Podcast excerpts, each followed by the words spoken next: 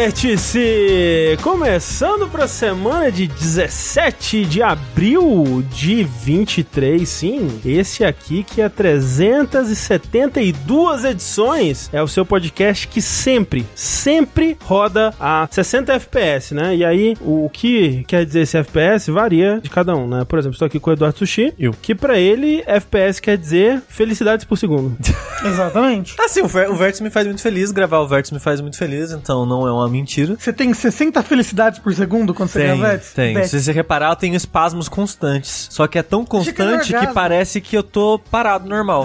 Mas se você vê em câmera lenta, frame a frame, você vê a oscilação. É tipo o super-homem, que ele, ele treme quando ele tá sem óculos. Quando ele tá de super-homem, ele treme a cara. E aí ninguém consegue reconhecer ele direito quando vê ele de óculos de Clark Kent, porque ele para de tremer a cara. É, é isso? Tem, uma, tem um gibi que fala isso aí, eu tenho certeza. Certeza. Se não tem, agora vai ter. certeza. E além de mim, nós temos aqui também Rafael Kina. Olá. Que pra ele, FPS significa flechas por segundo que ele quer soltar no Zelda. É verdade! Sushi, uou, Zelda é muito bom e eu adoro flechas. Todo mundo sabe que a minha personalidade é definida por isso, por flechas. Exatamente. E sabe quem também tem sua personalidade definida? Por causa dos animes? Ele mesmo, Tengumaru, que agora está dedicando a sua vida a aumentar os seus FPS, que são futabas por segundo. Eu queria dizer publicamente que quem tem a Futaba do Persona 5 como wife tem que ser preso. Eu tô chamando a SWAT nesse exato instante pra invadir a sua casa. A Futaba do Persona 5 é a Futaba mais famosa dos animes e Ah, animes relacionados. Talvez no momento. Tem um- outra? É, Eu, ia falar, eu pensei nela. Eu acho que a menina tem aquele anime o Gotobu no Hanayome, como é que- The Quintessential Quinte, Quintuplets, Se você diz, que é um cara que são cinco irmãs quintuplas Meu que Deus. são apa- apaixonadas pelo mesmo cara. E acho que a, a número dois chama Futaba, eu acho. a história da grávida de Taubaté.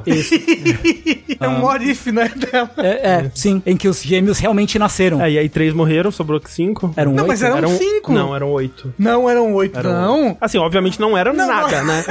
Mas De fato, No não era lore. nada, mas no lore não eram cinco. Peraí, era- né? peraí. A lore da grávida de Taubaté tinha isso que era mais filhos, depois morreram, eram não, menos. não, não. Não, não. Eram, eram oito e aí é, não eram nada. É, não, era só uma bola do Kiko. Ah, não, eu sei que não era nada, mas eu achei que no lore tinha isso de, de ter diminuído no caminho. É. ok. Antes de fazer a minha própria invenção pra F- sigla FPS, eu queria fazer aqui um alerta muito sério pra todo mundo, tá? Cuidem de seus filhos aí, seus sobrinhos, seus netos, né? Todos esse- os pequenos, né? Pensa nas criancinhas, né? De modo geral. Porque esse fim de semana eu vi crianças brincando de skate de dedo em público. Ah, mas é, é uma, é- as modas são cíclicas. Em público. Sim, sem o menor pudor, assim. E os pais olhando, sem fazer nada. Cadê os pais dessa criança? E, Cadê? E tava tocando o Superman no fundo. I never am a Superman. Entendi. I never run away. Muito impressionante você conhecer essa revo- referência. I never run away. Eu joguei Tony Hawk no Play 1. Muito me impressiona, realmente. Né? Anyway. É, e ele, pra encerrar, ele que também faz coisas radicais com seus dedos e,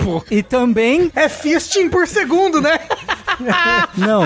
E gosta muito de frango e patatas e s- coquinha. Aham. André Campos. Sou eu. Franguinho por segundo. Peraí, frango, patata... Patatas e s- coquinha. Só Coquinhas. coquinhas. Coquinhas. Coquinha. é- Coquinhas. Entendi, sou eu. O próprio.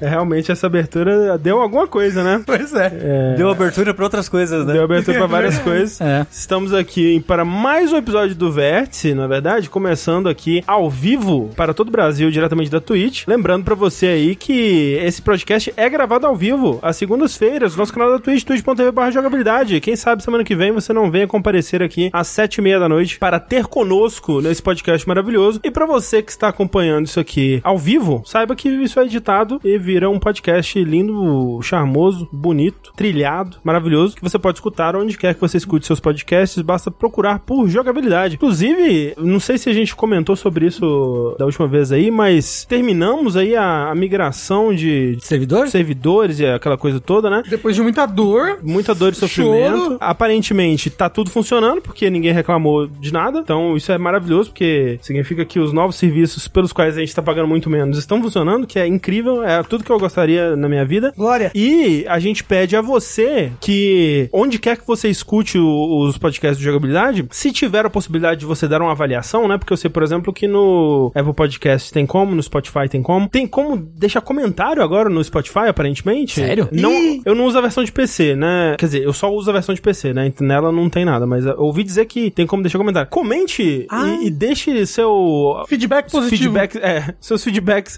e suas avaliações pro nosso podcast, Ó. porque esse engajamento ajuda a gente a aparecer mais no Spotify. Para facilitar pra você, se, se tiver mesmo os comentários, vai lá e escreve skate de dedo, só. Só isso. Skate de dedo. Não precisa nem pensar no que, no que escrever. Exatamente. Jogabilidade, competição de skate de dedo, a gente compra rampinha, compra uns Uhum. sim. skatezinhos aqui, vai na mesa. Caraca, a gente precisa anotar isso em algum lugar. senão Até lá a gente esqueceu. Alguém lembra aí, Eu chat. gosto dessa, dessa ideia. Mas bem, então é, agradecemos a você aí pela avaliação que você der para o podcast de jogabilidade, porque isso ajuda a gente a aparecer mais nessas plataformas. E agradecemos a você também aí que contribui mês após mês nas nossas campanhas de financiamento e faz isso, tudo isso aqui ser possível, né? Você pode acessar contribua.jogabilidade.de, que agora está funcionando e está sem malwares e, e Aê. redirecionamento para sites escusos. Obrigado. E, e lá você pode escolher uma das plataformas aí pra apoiar a gente. A partir de um real você já faz muita diferença. A partir de 15 você tem acesso ao nosso podcast bônus e nossa comunidade do Discord. E faz 15 vezes mais diferença, né? Faz 15 vezes mais diferença. E você pode também apoiar com o seu sub, né? Tem o sub Prime que sai de graça pra você caso você assine algum serviço da Amazon. Mas, né, ali vai do gosto do cliente. Você pode dar um sub tier 1, tier 2, tier 3, Tier cada um quatro. deles. Você vai ajudando mais e mais. Em breve, novas possibilidades de apoiamentos, apoiamentações vindo aí pra deixar ainda mais prático e convidativo, né? Você ajudar a jogabilidade, porque afinal de contas é o que a gente utiliza para continuar existindo. Então, muito obrigado. E se você já contribui, não tem problema. Você quer contribuir mais ainda? Tem uma opção perfeita pra você aqui agora. Você vai lá na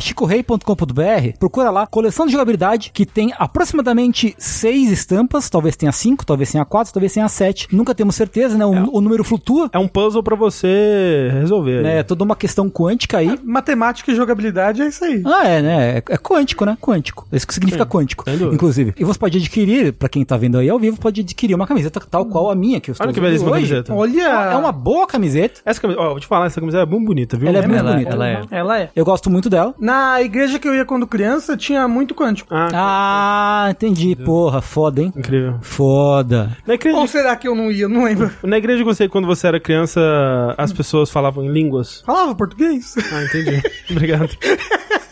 Obrigado, Rafa. E antes da gente ir pro podcast, André, Ai, o meu Deus do céu. que, que teve segunda passada? Olha só, é verdade, a gente não precisa avisar aqui, né? Precisa, Porque nós, nós soltamos um vídeo, é, nosso primeiro vídeo da série Queimando Pauta, Uou. é, no nosso canal do YouTube, que é youtube.com.br jogabilidade. Você acessa lá, se inscreve, ativa o sininho, deixa o comentário, deixa o like, na verdade. Compartilhe com seus amigos. De fato. Em breve já teremos um segundo vídeo aí, né?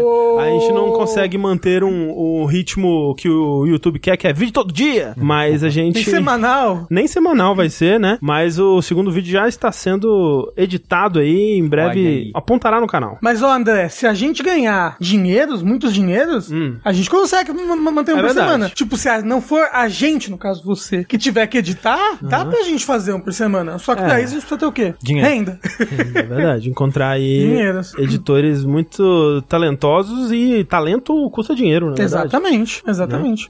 Então, se você gosta, gostou do vídeo, né? co- É, prestigia o vídeo. Se gostou, compartilha, né? Mostra pra outras pessoas. Eu tô, de fato, assim, por ser um jogo, o primeiro vídeo que a gente fez foi do Gal Guardians, né? Que antigamente era o Green Guardians, né? Que a Sushi- o Sushi até falou sobre no, no Vértice e tudo mais. Por ser um jogo meio whatever, assim, eu achei que a gente teria bem menos views. E a quantidade que a gente teve me surpreendeu. Fiquei muito feliz Né, com a pois é. resposta do pessoal. E o próximo vídeo, que já vai ser de um jogo mais, mais pica, é, eu acho que vai Mais ser. pauta legal. quente? Não, vai ser uh, aquele genital jousting. Isso. Exatamente. E o Queimando Pauta também vai virar um áudio, não? Vai virar áudio, exatamente. Já era pra ter sido postado, mas muita coisa aí, né? Mas a ideia é que os vídeos e o, e o podcast saiam juntos e, né, alternem aí. Estejam disponíveis na, na- no mesmo feed do Vértice pra você que não quer ver vídeo. Eu recomendo assistir o vídeo, né? Porque. ah, sim. Porque o, Você o- vai, é, você vai poder ver ali, né, o jogo sendo demonstrado. A gente vai ter algumas referências que vão ser melhores de ser demonstradas no vídeo, né? Visuais, Mas né? a gente vai disponibilizar pra. E eu acho que é legal assistir as- a reação das pessoas conversando, assim. Ah. Modéstia à parte, eu acho que ficou muito divertido assi- assistir eu e o Sushi conversando, comentando as coisas sobre o jogo. Eu gostei muito também. Então, é isso. Então, acesse lá youtube.com/barra jogabilidade. O podcast vai ter maior duração que o vídeo. Não, é o mesmo. É o áudio do vídeo. É, a gente vai exatamente. pegar o áudio do vídeo e postar num, Isso. num podcast. É. É porque as pessoas gostam de ter, tipo, a, A nossa opção, opinião né? sobre um jogo da semana em áudio pra ouvir. Tem muita gente que não vê vídeo, que gosta Uhum, Sim. do podcast. Então a gente vai dar essa opção. E, E com- você pode fazer as duas coisas. Sim. Pode ouvir o podcast e o vídeo. E como a gente tá tirando esse conteúdo do Vértice, né? Esse Uhum. era um conteúdo do Vértice, a gente acha legal manter pra quem só acompanha o Vértice em podcast, por exemplo, né? Não ficar sem esse conteúdo. É, sim, Então, se- sim, talvez você esteja em dúvida. Digamos, imagina o seguinte, imagina que o coisa sobre o conteúdo sobre jogo, um jogo determinado, qualquer. A menor densidade de conteúdo é no vértice, a densidade média é no queimando pauta, a densidade densa é no dash. É mais ou menos isso, assim. é tipo isso. O Gustavo deu uma ideia muito boa ali, ó, que é postar o vídeo, mas sem o áudio. Aí a pessoa tem que dar play no podcast É, ao mesmo tempo, entendeu? É isso, isso. Pra E aí, sincronizar. consome os dois, né? Exato, dá dois Engaja views um em nas cada duas plataforma. plataformas. Roda, Porra. roda. Isso é uma coisa genial. Empreendedorismo, né, que chama. Multimídia.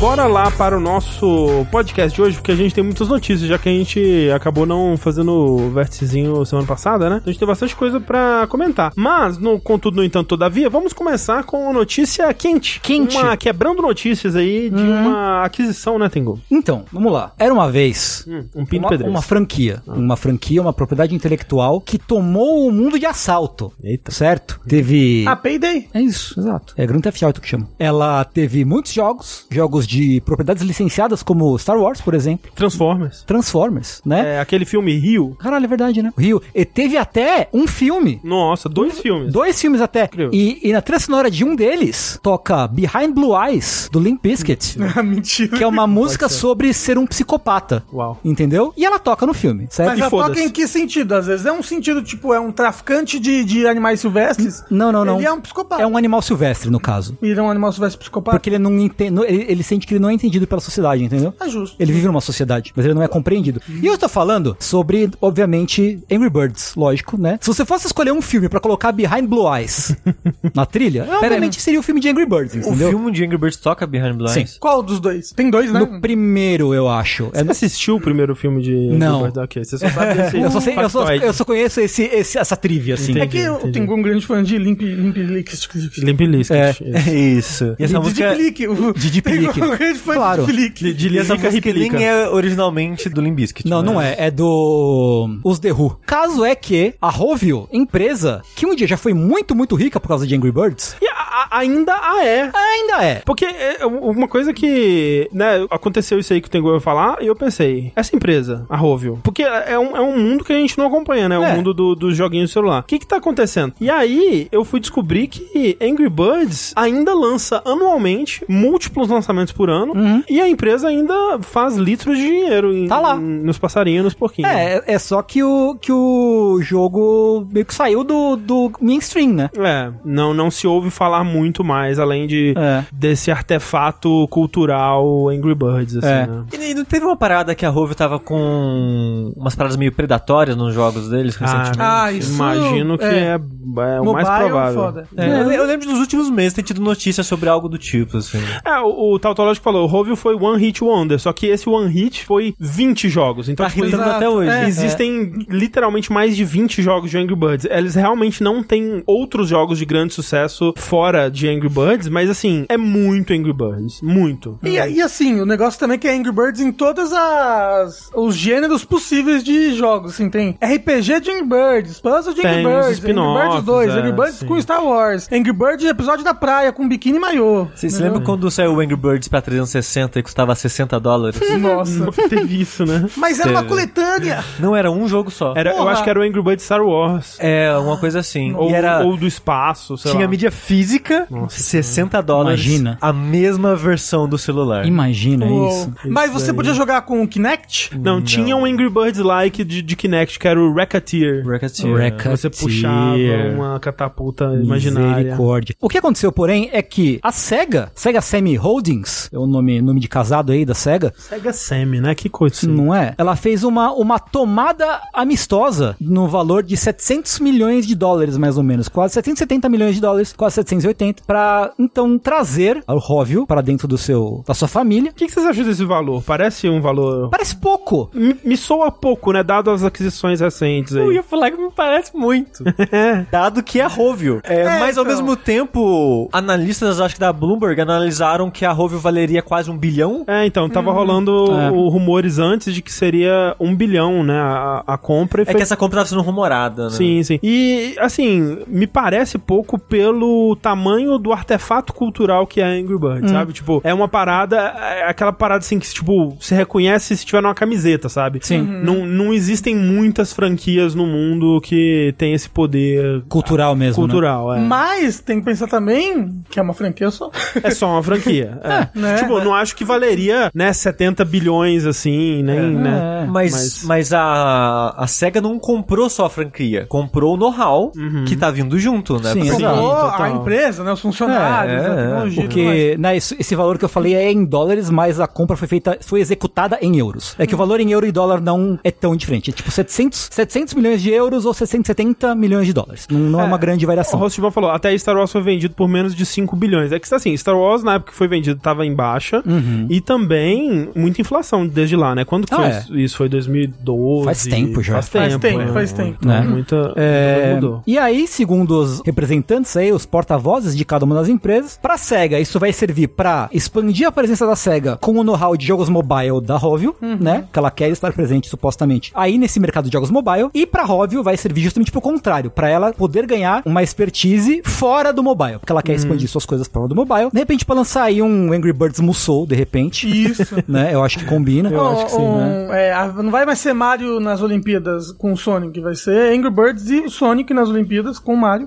Agora, a SEGA tinha todo esse dinheiro, não tava sabendo isso, não. Não sabia que Sonic Force tinha vendido tão É, bem. não, assim. pô, o Sonic dá muito dinheiro. Pô, então, Sonic o, Forces, o né? Yakuza dá muito dinheiro. um no filme. caso, a, É, né? É, o É, jogo. a entidade é. criminosa. Ah, Like a Dragon, André, like a Dragon. Desculpa, Isso. desculpa. Ah, é, e, e foi isso, né? E aconteceu essa coisa que eu, não- eu nem sei como, como avaliar essa, essa, essa notícia, assim, sinceramente. Parece meio aleatório, Uhum. né? Mas ao mesmo tempo não me surpreende tanto, dado a quantidade de aquisições muito mais aleatórias que a gente já viu Ah, é. e noticiou aqui, tipo Embracer comprando o Senhor dos Anéis, sabe? Caralho, né? É, Isso é verdade. Isso é o que aconteceu. Com certeza. É, não tem muito mais o que dizer, não. É só. eu cu- Achei curioso mesmo o valor, né? Eu, se eu fosse chutar, eu, Eu diria- chutaria pelo menos um bilhão. Eu estaria pra cima também. É. Não sei quanto, mas pra cima. É porque falaram, ah, mas o, o Angry Birds também tá em baixa. Tipo, ele realmente não está. Já passou do seu auge, com certeza. Uhum. Mas eu fui ver, tipo, a popularidade do nome Angry Birds, né? Tipo, ações da empresa. E, tipo, não tá em. né? Não teve uma decadência muito absurda nos últimos, sei lá, cinco anos. Vai ver que o segundo filme foi muito ruim.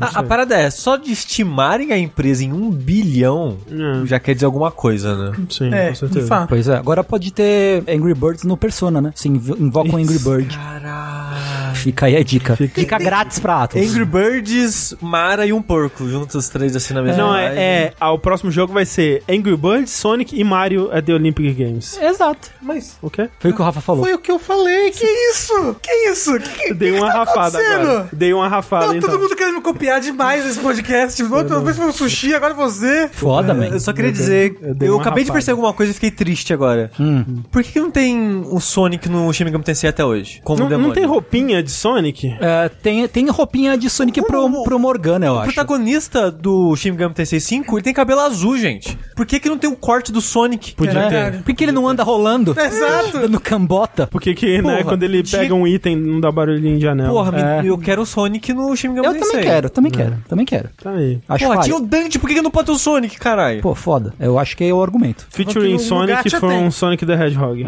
Ó, o Sonic é um demônio em DX2 de celular. Ah, Não sei mas o que eu, é isso, mas eu, eu não, eu quero não gacha. O Sonic, ele é um demônio, de fato ele é. Tá, Ah, ele é o demônio do som.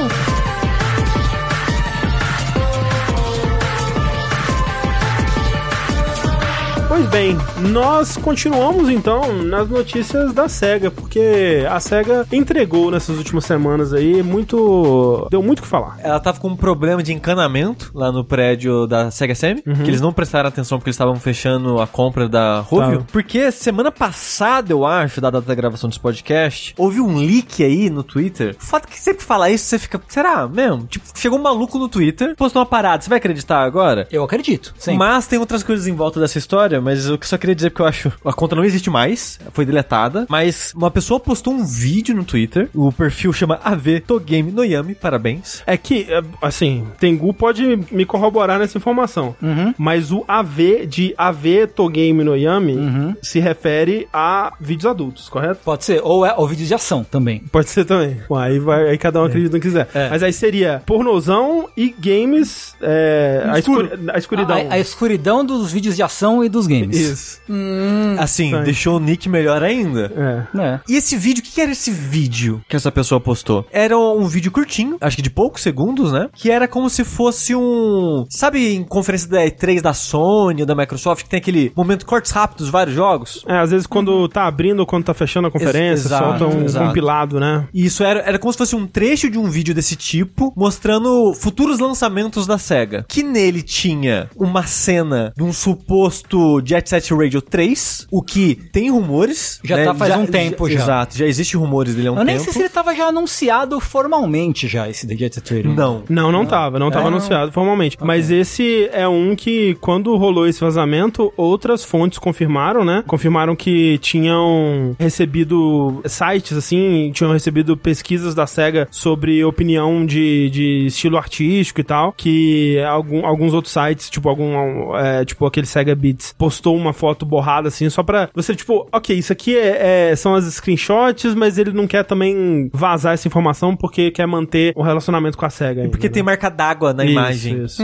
Que tipo é. Aquele esquema igual quando vazaram o primeiro gameplay do Hogwarts Legacy, que tinha marca d'água. Sim, E eu sim. acho que o. O Armored Core 6 também, as primeiras imagens que vazaram tinha marca d'água. É comum isso de quando envia algo com esse tipo de privacidade, digamos assim, de, segre- Esse- de segredo. NDA? É, coloca a marca d'água de quem você enviou. Ah, se vazar, tiver saber É. Essa que foi pessoa aquela que vazou, pessoa que é. vazou. Uhum. Sim. Então a pessoa ela postou tudo borrada pra não conseguir identificar quem que era, mas ao mesmo tempo você não consegue ver muito das imagens. Mas é uma foto desse vídeo, né, basicamente, porque é a mesma cena do personagem dançandinho assim. É, e aí falando então do Jet Set Radio, pra quem. eh, Eu não sei se o pessoal do chat. Tem muita gente jovem, né? Tem. E Jet Set Radio é inicialmente um jogo de Dreamcast, depois foi um jogo de Xbox original, né? Isso. né, tem o Jet Set Radio normal, o Jet Set Radio Future, são é um e o dois. E é um jogo de skate e grafite. De patins. É disso, de, de patins e grafite. Uhum. Legal pra caralho. Você foge da polícia. Isso. E- E... faz manobras radicais. Faz manobras radicais. E aí, esse que mostraram, né? Mostra o rapaz Uhum. do, do Jet Set Radio. Beat. Beat. E ele está em Shibuya, aparentemente, Uhum. né? Que é um cenário dos outros jogos da série. Aham. Só que, focando no Jet Set Radio primeiro, antes da gente ir pras outras coisas, só que tem outras informações sobre esse vídeo que, quando esse vídeo veio à tona, vários jornalistas acionaram suas fontes e várias fontes confirmaram esse vídeo é de verdade. Porém, esse vídeo é de 2021. É. Porque i- isso justifica um aspecto esquisito do vídeo, que é tem as imagens do Sonic Frontiers mais bonito do que É. o que foi vir a ser o jogo final, É, né? O que dá a entender que eles tiveram que dar uma podada ali por problema de performance. Com certeza. Porque Assim, do ele, jeito- ele, ele, ele, ele roda no Switch, né? Então talvez. É, e nem, nem só isso, porque daria pra fazer adaptações, né?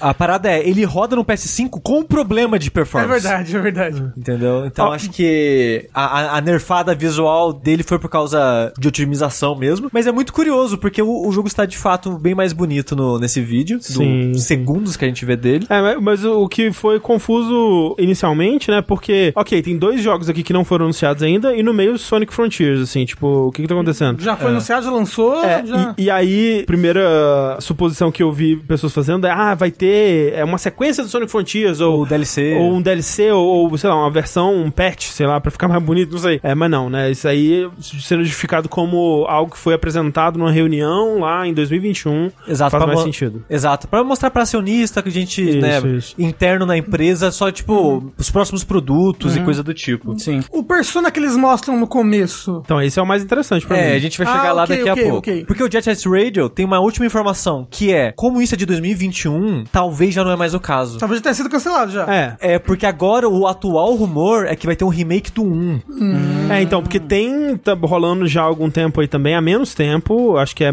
é mais recente que 2021, mas que tá rolando remakes de grande orçamento aí do Jet Set Radio 1 e do Crazy Taxi. Isso. Tipo, re- não é remake. Não sei se remake ou reboot, o que você quiser chamar aí, né? Um- É. Uma nova. Uma releitura. Uma releitura aí desses jogos, né? Sendo feitos no momento. Exato. Então, a gente não vai ter certeza se vai ser um 3, se vai ser um 1, se vai ser os dois, até lançar. Mas pelo boato mais recente ser sobre desse remake, remaster, o que seja, e esse vídeo ser de 2021, dá a impressão que eles desistiram de fazer um novo e resolveram relançar o antigo, adaptando ele, né, Talvez. pra consoles modernos. E a terceira coisa que a gente tem nesse vídeo vazado é um possível remake de Persona 3. É, porque a gente vê a Yukari, né? Lutando num, num estilo bem parecido com o de Persona 5, né? Sim, Tipo, com a UI, assim, a a interface de vida do inimigo que ela ataca é igualzinho de Persona 5, né? E aquela, aquele mesmo estilo, né? Estilão. Então imagina-se que seja um remake de Persona 3 aos moldes de Persona 5. Ou- Pessoal- Ou, talvez, tipo, na, na época que, que es- esse remake estava em produção, ainda estavam utilizando muito placeholder, coisas Assim. do Persona 5, a Sim, mesma sim. engine que eles estavam É. fazendo em cima. É. E aí por isso que tá assim, não necessariamente esse né, reflete o visual pessoal- final do produto. O pessoal falou assim: isso não pode ser verdade porque ela tá acertando os golpes.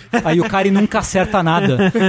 é, por isso que precisou fazer um remake. Pois é. É isso aí, ó, corrigindo os erros do passado. É. Assim, eu, f- se for o caso, eu ficaria muito feliz. Eu tô botando fé. O que, que você acha disso, Tengu? Cara, eu, acho- eu tô botando fé real, assim. Mas, Ah, mas, tipo, se for real, você acha da hora? Acho, acho bem da hora. Eu, É. eu acho da hora porque o Persona 3 original, eu acho que o combate envelheceu mal, Uhum. dadas as evoluções que o 4 e o 5 trouxeram.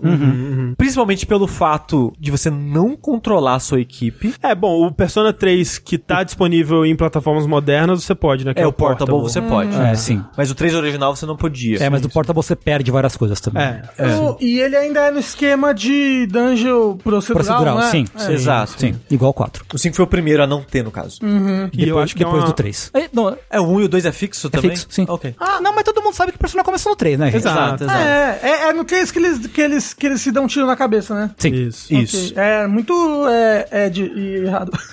E eu ia ficar feliz, porque ia trazer essas melhoras em design, possíveis melhoras, né? Vai saber o que a equipe ia fazer com o jogo. E porque eu já contei essa história in- inúmeras vezes. Eu nunca na minha vida vou jogar Persona 3 de novo, ou nunca jogaria de novo, porque eu tava jogando o 3 Portable no PSP, com 100 horas de jogo, corrompeu meu cartão de memória, perdi meu save, nunca zerei Persona 3, tava no final, não zerei. Tô triste. Não. Tomei spoiler do final do jogo já. Cara, Ah, Com razão. É, desde então, é, infelizmente. Por causa do Persona de dança ainda, o 3 de dança. É. Nem valeu a pena o spoiler, então. Ah, mas, mas olha só, o Nunitz falou assim: ah, mas a dungeon vai ser. As dungeons vão ser a mesma coisa. Tartarus é muito conectado com a história pra mudarem. Pode deixar mais interessante. Então, eu acho que pode ser Tartarus ainda, Mas... mas tirar a parte procedural. É. Às vezes, não sei. Assim, sinceramente, não é um grande problema, assim. Eu acho eles manterem a dungeon procedural. Ah, eu se, acho se que- É. Fizerem, se fizerem de uma forma mais, um pouco mais amigável, um pouco menos punitivo, de repente. Mas pode manter até, sei lá. Alguém, alguém levantou uma hipótese ali que eu não sei o quão isso pode acontecer ou não. E se isso daí for, na verdade, essa personagem, só que no Persona Mobile? É possível. Impor- Persona im- Gacha. Improvável. Eu acho possível. Vocês Eu acho que é- tá di- os gráficos estão muito diferentes. Os jogos de câmera estão diferentes, Mas do é ataque. porque é de É. 2021. Pois é. É. Às vezes é, não é um remake de nada, é só tipo um conceito do mobile e por isso que tá É. com essa interface bem Persona 4. Não sei, não. Assim, é possível, é possível. Eu acho Eu- não, improvável também. Não é zero, É. mas é possível. Eu acho que é um remake mesmo. É, porque, tipo, não faria sentido, né? Se eles estão mostrando isso pra investidor e tudo mais, por que, que não vai ter o- os personagens exclusivos do Persona Hum. Mobile, É. né? Inclusive, eles já tinham achado o asset do Persona 3 no 5 já. Tinha lá a- a sala de aula do 3 estava lá, tinha alguns elementos do 3 que estavam lá dentro É, não, do, o do- dos pessoal dados. achou também até site registrado Sim, do sim. Ah, Persona 3 Ah, O, Remake. o, o- o Eleven ali falou uma coisa importante, não é do Gacha, porque são projetos da SEGA. E o jogo mobile é da, É da Perfect World. Sim. É verdade. São empresas realmente, diferentes. Né? Talvez, É. Então é isso aí. Eles realmente só cederam a IP, né? Pra, Sim, sim, pra sim. Perfect World. É, Mas eu fico feliz então. Eu vou torcer pro o AV no Twitter tenha falado a verdade. Pagou o- o preço da conta, né? Pra É verdade. revelar isso pra gente. Ele- Assim, e eu acho que outra coisa que é verdade é: tudo sobre isso na internet, a SEGA tá deletando tudo. É, eu até fico- eu dei uma buscada no YouTube pra ver se esse vídeo que a gente tá passando agora tava lá ou se eles estavam derrubando. E eu achei o suficiente pra achar que a gente pode passar aqui e não ter problema. Espero que não derrubem o jogabilidade. É. É, tomara mesmo que não. É, mas tipo, na notícia que a gente viu, por exemplo, tinha várias fontes e coisas comentando o que a gente comentou. toa que são muitas informações entrelaçadas, né? Tudo apagado. Tudo apagado as coisas. Você vai ver a notícia do- da, sei lá, da semana passada, os links são tudo apagado. As pessoas deletaram as coisas, deletaram as contas, sumiram. É. O que que aconteceu? Mandou o Like a Dragon atrás deles. Mandou. Exatamente. Porque o Kiryu voltou por quê? É, pois é. Aí. Pra quebrar uns joelhos. Tomou-lhe uma escuridão do ó, game IAV, né? Isso.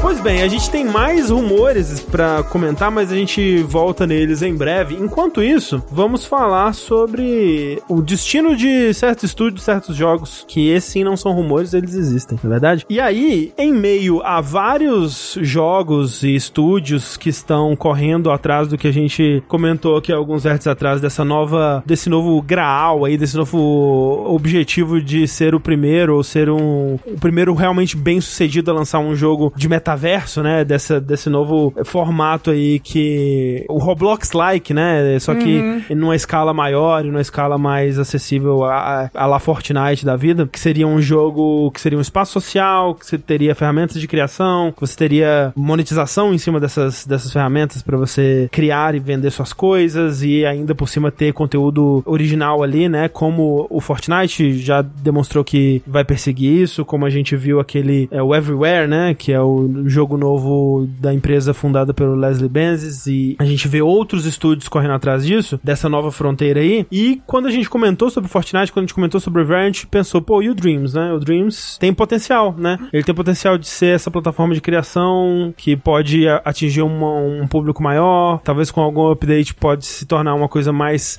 socializável, com menos eh, limitações se sair da plataforma do PS4, se for pro PC, se for pra outros consoles, o que que será que eles estão planejando lá dentro da Media Molecule? E o que eles estão planejando é, tomamos a difícil decisão de descontinuar o suporte a Dreams a partir de 1 de setembro de 2023, para mudar nosso foco para um empolgante novo projeto. Você diria, André, que The Dream is Dead? O sonho morreu, é verdade. Eu fico muito triste com o descaso que a Sony deu pro Dreams. É muito triste, né? Tipo, porque o jogo foi lançado em 2020. Pelo menos não foi um daqueles casos de jogo que durou um ano e, e fim. Foi 20 de Cell Dreams? Foi 20, aham. É, não foi antes, não? Não, acho É. que foi 20. Porque a história do, da- do sushi não é de antes disso? A história Ah, assim- mas a Ah, pessoa não, ah, pegou muito o áudio e fez, entendeu? Mas eu achava que era de antes mesmo. Não, não. Né? E pra quem não, não, não acompanhou, Dreams era esse, esse jogo, né, que te dava ferramentas pra você criar coisas dentro, né? Você podia criar jogos, podia criar, sei lá, animações, você podia criar coisas, É. Música. É. música, Animação. Hum. ob- objetos, modelar objetos e tudo mais, e aí todo mundo co- conseguia compartilhar, né, as coisas um- uns com os outros, assim. E, e- e fazer coisas de maneira colaborativa, né? É, e de, assim, coisas muito impressionantes. A, a versatilidade das ferramentas é muito, muito assustadora. É, o, o Dreams é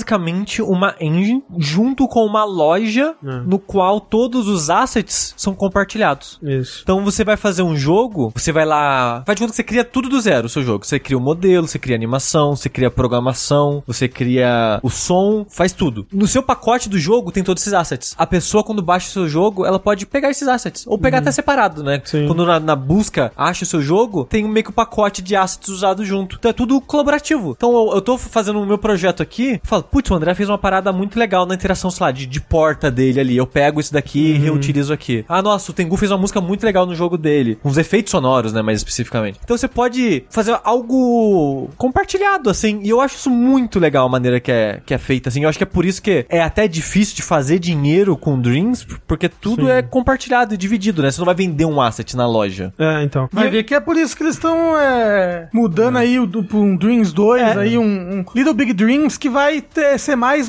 monetizável. É, então, porque o lance do, do Dreams é que ele ficou preso no PS4, né? Uhum. E aí tornou difícil de você até compartilhar essas coisas, né? E assim, lançou quando já o PS5 já tava aí, É, já, foi né? bem no quase. finalzinho, Então, tipo, Hum. foi no ano do lançamento do PS5, né? Então, e nunca foi lançado pra valer mesmo pro PS5, né? O- De Hum. uma forma que aproveitasse, porque ele é cheio de, limita- de limitações, né? Por conta da, de, de ter sido feito pro, pro PS4. E nunca foi pro PC, porque, tipo, uma coisa que a gente falava, cara, imagina que da hora seria se, ok, você precisa do, do Dreams pra criar e, sei lá, pra jogar de uma forma completa, mas que, que foda seria se você pudesse mandar um link de navegador, assim, pra pessoa e a pessoa consegue jogar pelo menos um pouco do, da sua parada que você fez no Dreams no PC, assim, tipo, sabe? não, muito muito esse jogo de você devia poder jogar e criar no PC. Sim. Porque, tipo, pô, são boas as ferramentas no controle e tudo mais. É, até impressionante o que eles conseguiram fazer. né, Exato, cara? mas, pô, um mouse e um teclado pra criar as coisas, né? É Sim, outra, é outra, outro, outra vida. E ele tinha lá como você criar em VR, né? Lembra? Sim, sim. Interessante,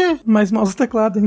É, sim. Não, é, tinha como você criar no, no PlayStation Move, aquela coisa. É, louca. então. É, mas enfim, é, é, o fato é que eles disseram então que estão trabalhando num empolgante novo projeto. Que imediatamente quando falaram isso, a gente tava conversando né, no, no, no grupo o que que a gente achava que seria. E eu já pensei n- que seria uma coisa mais a lá Roblox, mais a lá o que Fortnite tá fazendo, o que Everywhere tá fazendo, que é o- aproveitar a expertise da Media Molecule em, em criar ferramentas de criação e tudo mais, mas fazer isso de um jeito mais monetizável, mais social, mais metaverso, digamos assim, né? Dito isso, eles disseram que eles não estão fazendo um Dream 2, nem Algo que use o nome Dreams. algo que use o nome Dreams, né? Mas até aí pode ser, né, uma nova propriedade intelectual que, que tenha essas ideias. Sim. Mas a gente não sabe ainda o que vai ser. E eu acho que deve demorar até a gente saber, né? Porque, não sei se o pessoal lembra aí, mas o Dreams ele ficou 10 anos em desenvolvimento, assim. É, É, tipo, ele não. foi anunciado 2012, 2013, mas já tava desde antes. Ele tava antes de Little Big, Little Big Planet 2 até sendo desenvolvido de alguma forma ou de outra. E foi ser lançado só em 2020. Então, é assim, um projeto super ambicioso que é muito impressionante e que foi aparentemente, né, um- uma espécie de fracasso pro estúdio. Não vou dizer um grande fracasso, porque realmente não saberia dizer o- os números, mas da minha, da, da nossa bolha, pelo menos, né, parece que o jogo saiu, teve um burburinho ali no começo e eu não ouvi falar mais muito depois. É. De vez em quando a gente ouvia, tipo, ó, fulano recria Fallout 4 no É, Dream. sim, tem- de vez em quando tinham algumas coisas que furavam a bolha. O que nem sempre quer dizer também um fracasso, né? Às Hum. vezes só não tá na É. nossa bolha mesmo e tudo bem. Mas ao mesmo tempo, eu acho que é por um certo desinteresse da Sony. Porque eu acho É. que se ela quisesse que Dreams vingasse mesmo, e não só tipo, a gente investiu tanto dinheiro nisso, termina e solta logo, Uhum. sairia pra PC. É. Teria outras maneiras, aquela parada que a gente comentou de pelo menos a pessoa baixa o Dreams e pode jogar as coisas de graça. Uhum. É, e se quiser construir suas coisas aí, paga uma versão do jogo e tal. É. Tem maneiras e maneiras de você fazer o projeto ficar vivo e chegar a mais E pessoas. sabe o que, que é louco? Tá todo mundo correndo atrás disso hoje em dia. é. A Sony já tem isso na mão dela. Ela só. Não quis. É, Eu não sei. quer. É, tipo,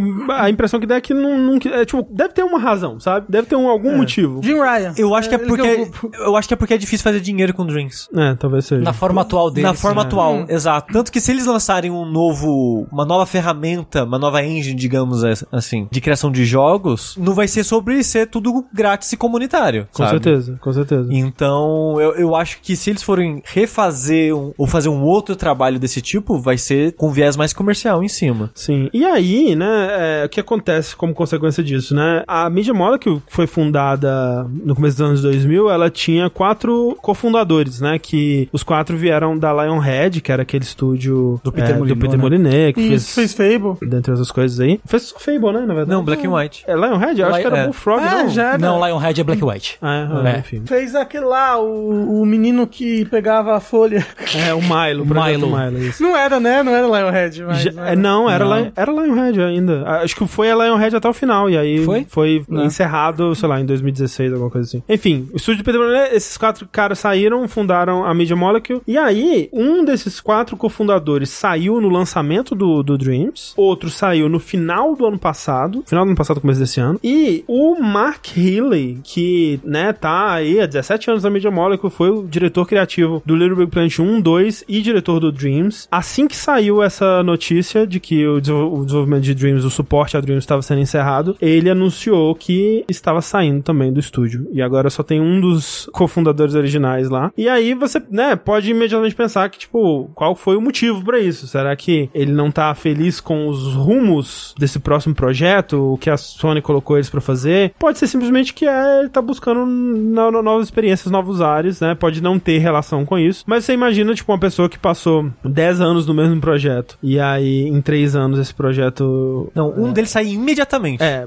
é. Hum. Tipo, esse eu consigo até entender melhor, porque, tipo, pô, imagina o burnout que deve ter sido, É. né? Tipo, trabalhar 10 anos na parada e você imediatamente quer fazer qualquer outra coisa da sua vida. E esse Mark Haley pode ser isso também, sabe? Tipo, ok, concluí o ciclo desse jogo, agora eu quero só fazer outra coisa, independente de qual seja o É. próximo projeto do estúdio. Pode ser que não tenha nenhuma relação mesmo. E o cara que saiu agora, André, a cartinha dele tem muita coisa de pirata. É, né? Ele falou Como que assim? tá ah, no- o oceano está me chamando para novas aventuras. né? Ih, ele foi contratado pela Hair. Puta que Isso. bosta. É, Fazer um esse dos vo- off-things. é, tem gente que tava interpretando que assim, ele não fala uma coisa de pirata, ele tem esse tom de pirata Yar, todo, ele terminou todas essas coisas. Yar. na cartinha inteira dele. Uhum. Aí teve gente que, tipo, putz, é outra empresa inglesa, né? Que a mídia mole é inglesa, a Rare é inglesa, o cara já vai estar ali na, nos cantos dele, É. falando de pirata, pirata, será que vai pra Rare? Ou é só que, tipo, sei lá, eu vou sair pra explorar os mares. Às vezes- Às vezes é isso, ele literalmente vai virar um pirata. É. Só que não Gastou literalmente. todo o dinheiro da- do, do Severance dele pra comprar um barco. Pô, galera, vocês já assistiram um seriado que é O- Our Flag Means Death? É essa exata história. isso, né? O cara rico, ele resolve que ele quer ser um pirata, ele gastou o dinheiro dele num barco e sai navegando os mares. Vai fazer School and Bones, imagina. Exato. Porra, nossa. Caralho. Esse daí é um projeto de sucesso, sem dúvida. Mas é triste, né, pelo Dreams, mas vamos ver o que, que a Media Molecule faz em seguida aí.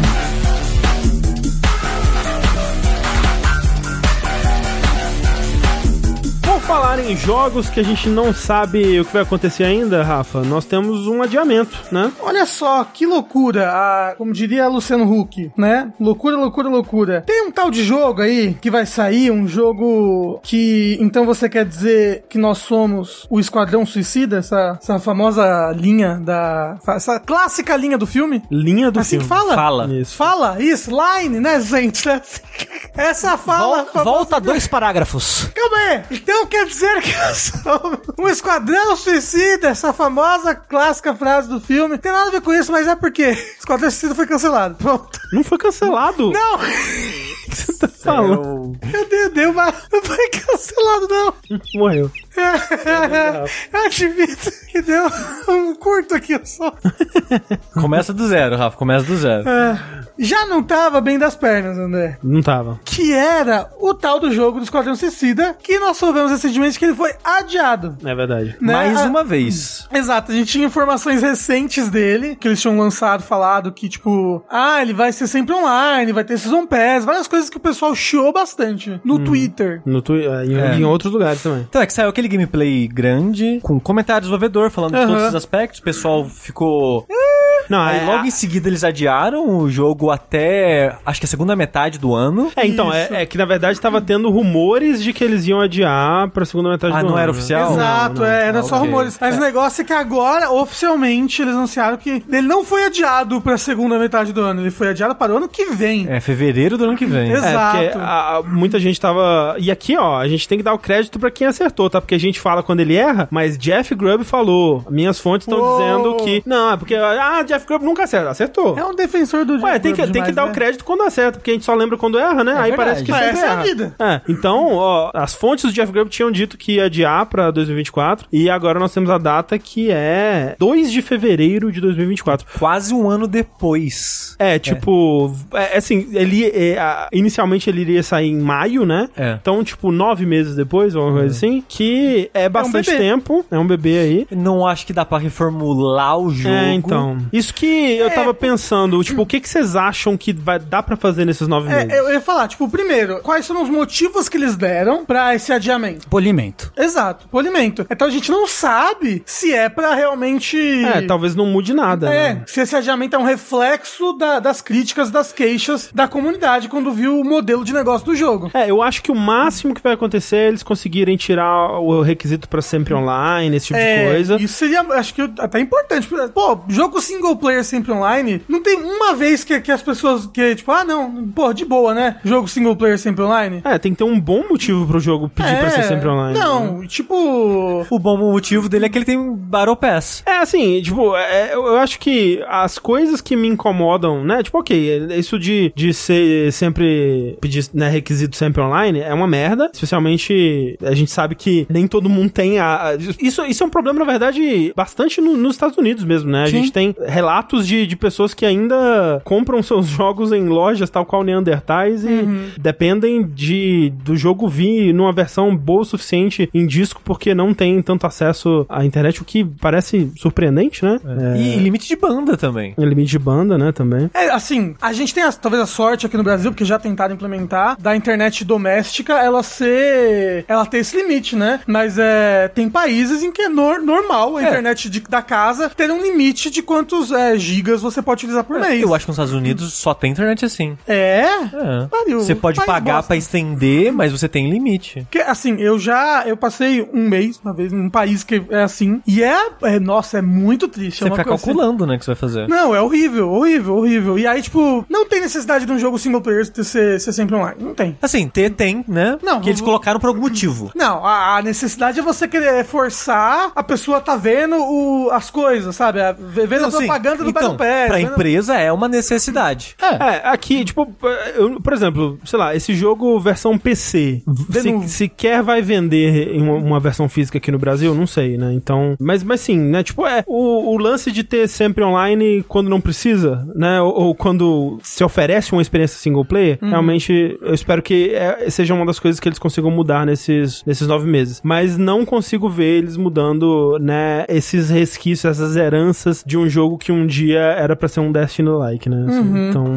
É, agora, dizem que o pessoal que chegou a jogar é, elogiou o jogo, né? Falou que tava bacana. Então, mas assim, quando a gente viu o trailer de gameplay, o combate, mobilidade parece legal. Aham, Né? exatamente. Tipo, tem que ver o que, que vai ser a estrutura do jogo, né? O- o- se vai ser um monte de missão genérica, vai ser aquele formato de jogo de serviço, tipo Destiny e coisa do tipo, ou se vai ter uma progressão é, maneira de de single player, de história, ou- e o que, que vai ter, né? Porque muitos desses jogos, né, que, que são desse, nesse formato de jogo como serviço, guardam muito das melhores coisas pro final, pra você só ter acesso a elas depois do lançamento, né? Pra con- ter conteúdo pra continuar lançando e engajando a comunidade. Como, quase como se o conteúdo base fosse só uma introdução ao jogo, né? E aí, Uhum. né, tipo Destiny, né? Eu- A a maioria das pessoas que conheço que jogaram Destiny vão dizer que os melhores conteúdos de Destiny são as raids, né? E tudo mais. E é um conteúdo que se você jogou Destiny quando ele saiu pra chegar nos créditos dele, você não chegou nem perto de ver esse tipo de conteúdo, né? Hoje em Então- dia nem, nem tem o conteúdo mais da história, né? é, bom, é, e vai mudando com o tempo, né? E, e resta saber se esse é o plano ainda, de certa forma, pra esse jogo, né? Porque eles disseram que vai ter uma campanha com historinha, cutscene, single player e tudo mais. Vai ser boa? Vai ser o, o- o grande foco deles? Ou o foco deles vai ser em transformar esse jogo em algo que você nunca vai parar de jogar e continuar dando dinheiro pra eles até o fim dos tempos? Ou por um ano. Ou por um ano,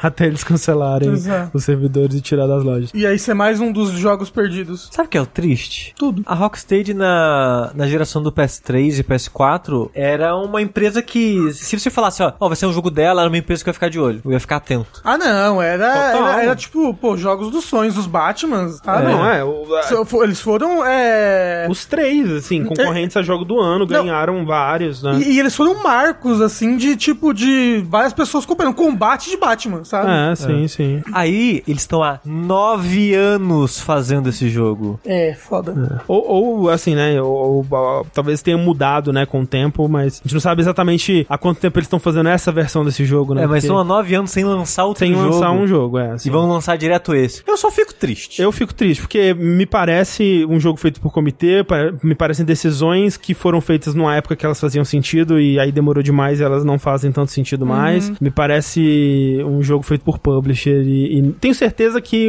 muita gente dentro da Rocksteady não tá feliz também. Até porque a resposta do que eles soltaram foi muito negativa. Não tem, não é que nem o próximo jogo que a gente vai falar, que é o Redfall. Redfall ele tá mais pra divisivo, né? O Suicide Squad, o Esquadrão Suicida, é maioria negativa das opiniões que foram lançadas. E, e deve ser muito triste, deve ser muito desesperador você, né, ver o trabalho que você tá fazendo ali há 10 anos, sei lá, e aí o pessoal caga. E é isso. Enfim, vamos ver o que vem por aí. Pelo menos foi adiado, né? Muitas vezes adiamentos conseguem salvar jogos. Torço pela Rocksteady, que é um estúdio que já me deu muitas alegrias.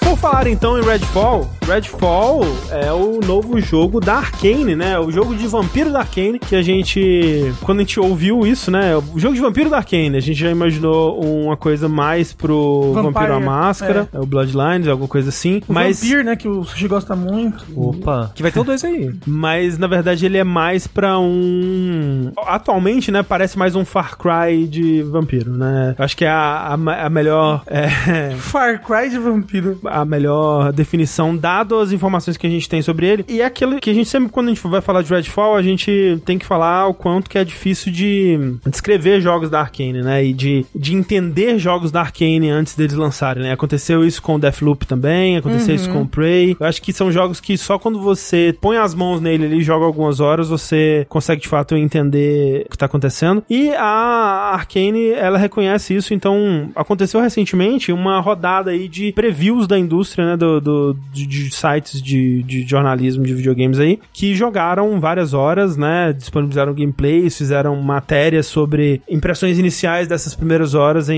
em Redfall, que eu acho que é muito inteligente, né, tipo, colocar esse jogo na mão das pessoas para elas poderem demonstrar, né, melhor do que um trailer curtinho ou um, um gameplay que eles possam soltar aí, né, você quando você consegue descrever isso numa matéria, você consegue passar mais informação. Tinha que fazer igual o Zelda. Você bota o Numa jogando e ele vai explicando mesmo pra você ali. Isso, exato. Mas eles fizeram isso também, né? Mas Mesmo assim, é- eu acho que Com a Numa. é mais difícil de entender é, um, um Immersive Sim como o Deathloop ou como o Redfall do que, sei lá, o, o Zelda. Ah, definitivamente. né? O foda é que eu gosto disso na Arkane. Sim, Eu, eu gosto de que ela, como estúdio, ela age sempre dentro da lógica dela, que é uma lógica um pouco fora da caixinha pra zo- indústria no geral, assim. Por isso que é difícil de explicar, porque a gente não tem muita referência, né? Muitos outros jogos pra apontar de uma maneira que você saca imediatamente quando você vê. E eu acho isso legal, porque quer dizer que eles estão tentando alguma coisa diferente, né? Mas ao mesmo tempo, esse alguma coisa diferente é difícil pra passar pras outras pessoas. Aí as pessoas não querem jogar porque não reconhece o que é reconhecer, não, não vê algo que já gosta de imediato naquilo. Eu não quero. Pra que, que eu vou querer isso? Deixa eu perguntar uma coisa. Hum. Vocês estão empolgados. O quanto vocês estão empolgados pro Redfall? Zero. é,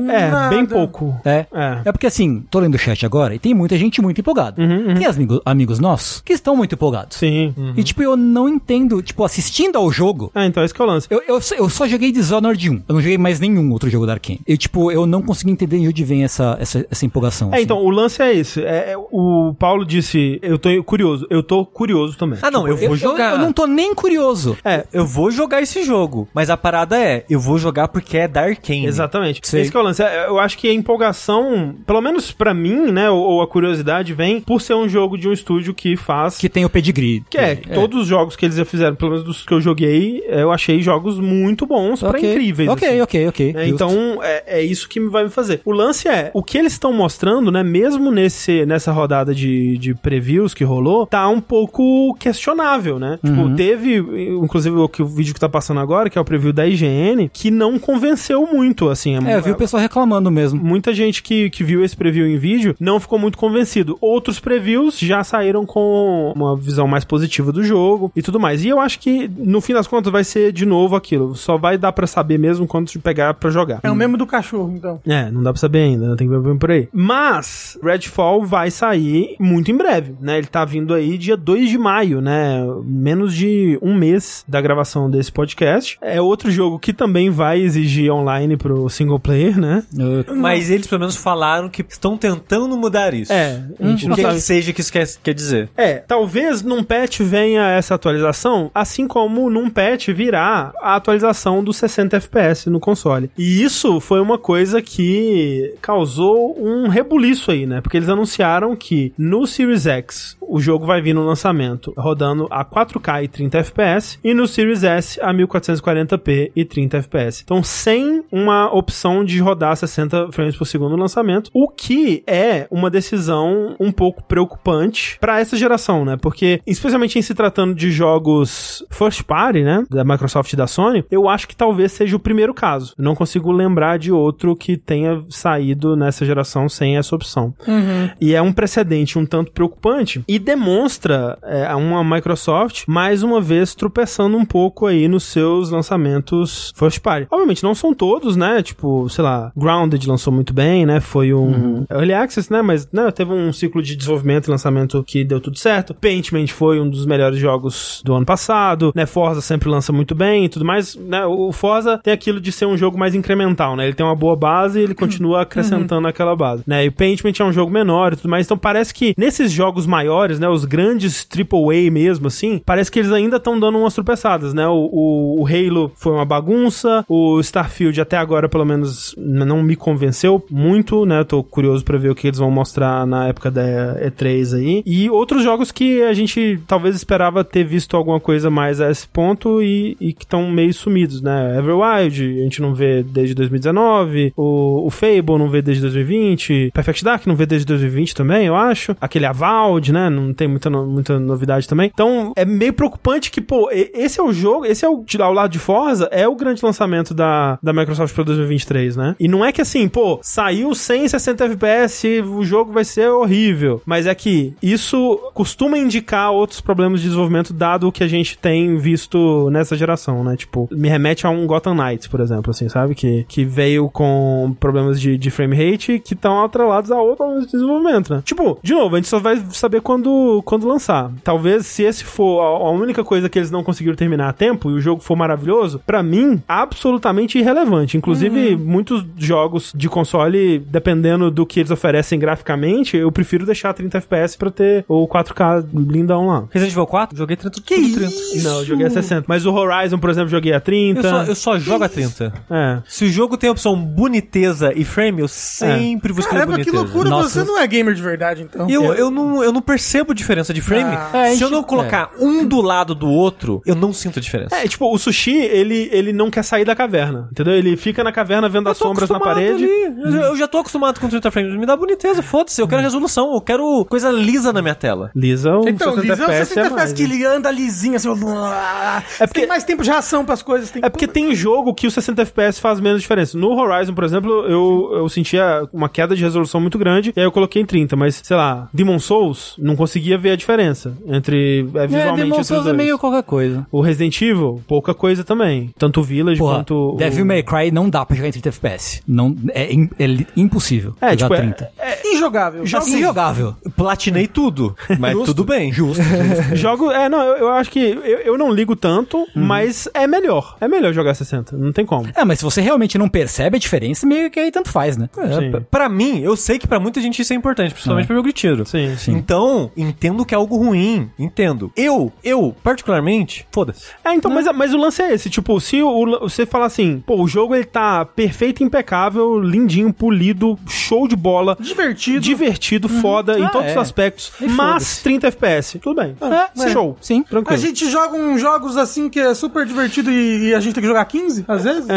Então, é, eu só acho realmente, tipo, pô, eu acha- eu achava, legal que nessa geração os jogos first party, pelo menos, eles estavam com essa preocupação de vir em 4K, de vir em 60 FPS, né, com opções e tal. Isso me deixa meio triste e me deixa um pouco preocupado de saber o quanto de polimento realmente tá vindo, já que é algo que eles querem fazer, só não vai dar tempo pro lançamento. né? Isso, tipo, costuma ser um mau sinal. É, vai ser um mau sinal com certeza? Não dá pra saber. Esse jogo vai ser um Far Cry Left 4 Dead de vampiro ou vai ser um Immersive Sim da Arkane? Não tenho certeza também ainda. Mas o Left 4 Dead já, a gente já sabe que não é. É, não, é- digo Left 4 Dead no sentido de co-op, quatro pessoas Tiro. versus monstro. Versus pe- mortos. É. O importante é, esse jogo tá no Game Pass. Tá no Game Pass, Exatamente. Você vai poder testar e tirar suas próprias conclusões. De fato. Eu prefiro ver a conclusão dos outros e falar mal no Twitter depois, baseado nela. tá Aí, vamos ver, torcendo. Que, é, realmente parece que eu torço muito pela Arkane. O Arkane é um estúdio em especial, né? Tipo, pô, Double Fine, Arkane, sabe? É uns estúdios que a gente quer ver eles se dar bem, porque Brilhar, né? eles fazem jogos muito bons e quase nunca tem o reconhecimento que merece, né? O Psychonauts 2 não foi bem? Foi bem pra Double Fine. Então, tá, pô.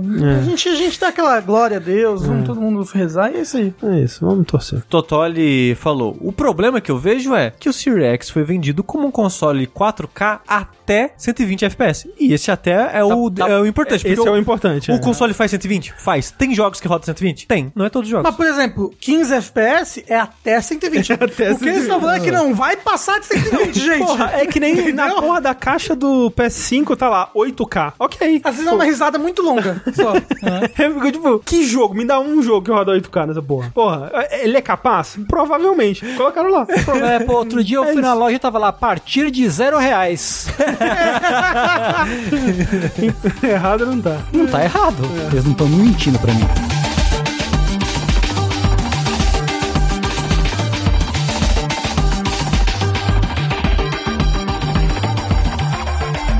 Vamos então pro nosso bloco de perguntinhas dos ouvintes. Você aí que quer mandar sua perguntinha para o Vértice, mande para o nosso e-mail vértice.jogabilidade.de ou para o nosso usuário do Telegram, arroba jogabilidade, e poderemos ler a sua pergunta, tal qual a do Bruno, Rafa. Bruno diz: Acho que nunca vi vocês fazendo esse ranking. Então lá vai. Top 3 jogos brasileiros de cada um. Se tiverem interesse barra tempo, elejam o melhor jogo brasileiro já feito, segundo jogabilidade. Unsighted é o melhor jogo já feito. É, eu eu acho que a gente concorda Tá queimando pauta. que Unsighted é o melhor jogo brasileiro já feito. Eu acho que assim. É o que eu botei no primeiro lugar também. Ah, você fez um, um Eu top três. fiz, eu fiz um top 3. Eu botei duas, duas menções honrosas, que são jogos que eu ou joguei pouco, ou tipo, é, não joguei o suficiente para querer falar aqui, não zerei, que são que é o Dodgeball, Dodgeball Academia, Do D-Boy. do, Dodge Boy, Dodge, Dodge Boy Boy, Dig Boy Boy, e os jogos do Danilo, que é o Moon Riders, o Oniken. Blazing, não é Blazing, Odalus. Blazing Chrome, Blazing Chrome, exatamente, Odalus, Oniken, Oniken, Odalus. Mas aí eu botei no meu, meu top 3 aqui, botei em terceiro lugar Lenda do Herói, que eu gosto muito. Comprei, já comprei no PC uma vez, aí comprei no Switch outra vez e continuo comprando, que eu gosto bastante. Dois, Casa in the Wild Masks, gosto, bom jogo. É um bom jogo. Esse é o meu top,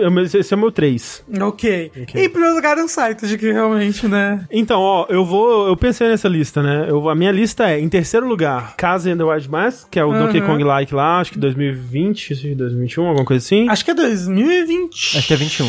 É, muito bom. Em segundo lugar, Next Jump Shmup Tactics. É, Ah, sim. é um jogo que a gente tem um vídeo dele no, no nosso canal, um bem antigo. Ele Um é, jogo de ele é, ele, 2017, se eu ele não é me engano. bem é, cult esse daí, hein, né? É, ele, bem... não é, ele não é muito. Não, não, não, não fez tanto sucesso assim. É, mas é um jogo que eu acho incrível, que é um jogo tático de navinha. Tipo, ele é tipo Uhum. um jogo de navinha, tipo, sei lá, é Galaga. Só que ele Uhum. é tático, isso é muito legal. E em primeiro lugar, sério. Ok. Eu diria, pô, terceiro é difícil, porque de cabeça, assim, vai ter muito jogo que eu vou esquecer. Mas acho que o caso é um, um muito bom mesmo. Foi bem divertido platinar ele. Então talvez ele em terceiro. Em segundo lugar, Odalus, que eu gosto muito do Odalus. E em primeiro, Unsighted. Tá aí. É isso aí. Não, Tengu, quero só a sua lista. Pô, Case, Blazing Chrome e Unsighted. Ok. É, pó, casa aí na, na lista. É, ó. É bom, é muito bom. É muito bom mesmo. Quem diria que Donkey Kong é bom, né, gente? Pô, façam mais Donkey Kong, empresas. Inclusive é o que chegou pra mim aqui hoje. Não, Cê- é não foi planejado. Eu, eu ia Na brincar. É verdade. o Sansi Golo falou Celeste vale. Eu quase falei Celeste de sacanagem, mas. Comprei na- durante a E3, a não E3 do ano passado. E chegou hoje. É O Unsighted de edição física. Muito obrigado pela sua pergunta, Bruno. Próxima pergunta aqui vem do Luan, Tengu. Atenção, spoilers de Hollow Knight, tá? Mas É bem leve.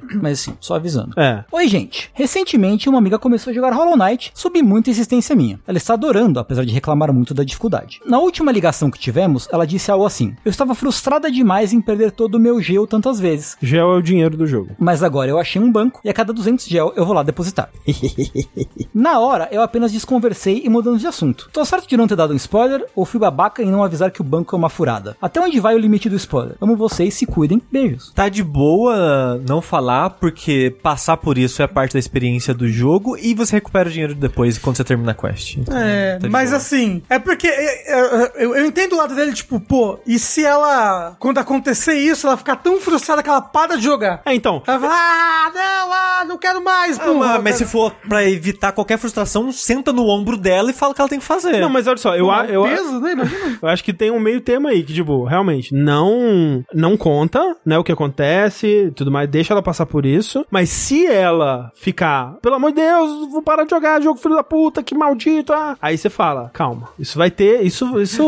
Você vai, calma, ponto final. Isso, calma. vai embora. Tem mais coisa. Que Fala calma, tem mais coisa, né? É, você pode falar, calma, que tem a quest do banco não acabou. É, só Diz que fala. vai continuar. Fala tem mais coisa. Mas ao mesmo tempo, se eu né, sugerir um jogo pra uma pessoa, a pessoa tá jogando, e toda vez que eu conversar com a pessoa fala que ela tá sofrendo no jogo, eu falo, beleza, pode parar de jogar. Mas ela fala que tá sofrendo, mas tá gostando também. Às É. vezes ela é do BDSM. É. Porque assim, se a pessoa tá. Eu, eu imagino a situação, eu me colocando numa situação de eu indiquei o jogo pra alguém, a pessoa tá jogando esse jogo por minha indicação, e a pessoa tá, sei lá, se frustrando muito com o jogo, tá tentando empurrar com a barriga, né? Tentando gostar também e tal. Eu, tipo, eu não vejo problema em falar, não, acho que acho que você jogou o suficiente, se não gostou até agora, tá tudo bem. É, mas não é o caso dela. Tipo, o que ele disse é, ela está adorando, apesar de reclamar muito da dificuldade. então ok, a experiência. é tipo, então tá- tá ótimo, sendo fez certo. positiva. Às Às vezes as pessoas gostam muito de reclamar também, só. O que acontece no banco? Eu não usei o banco nenhuma vez. O que acontece?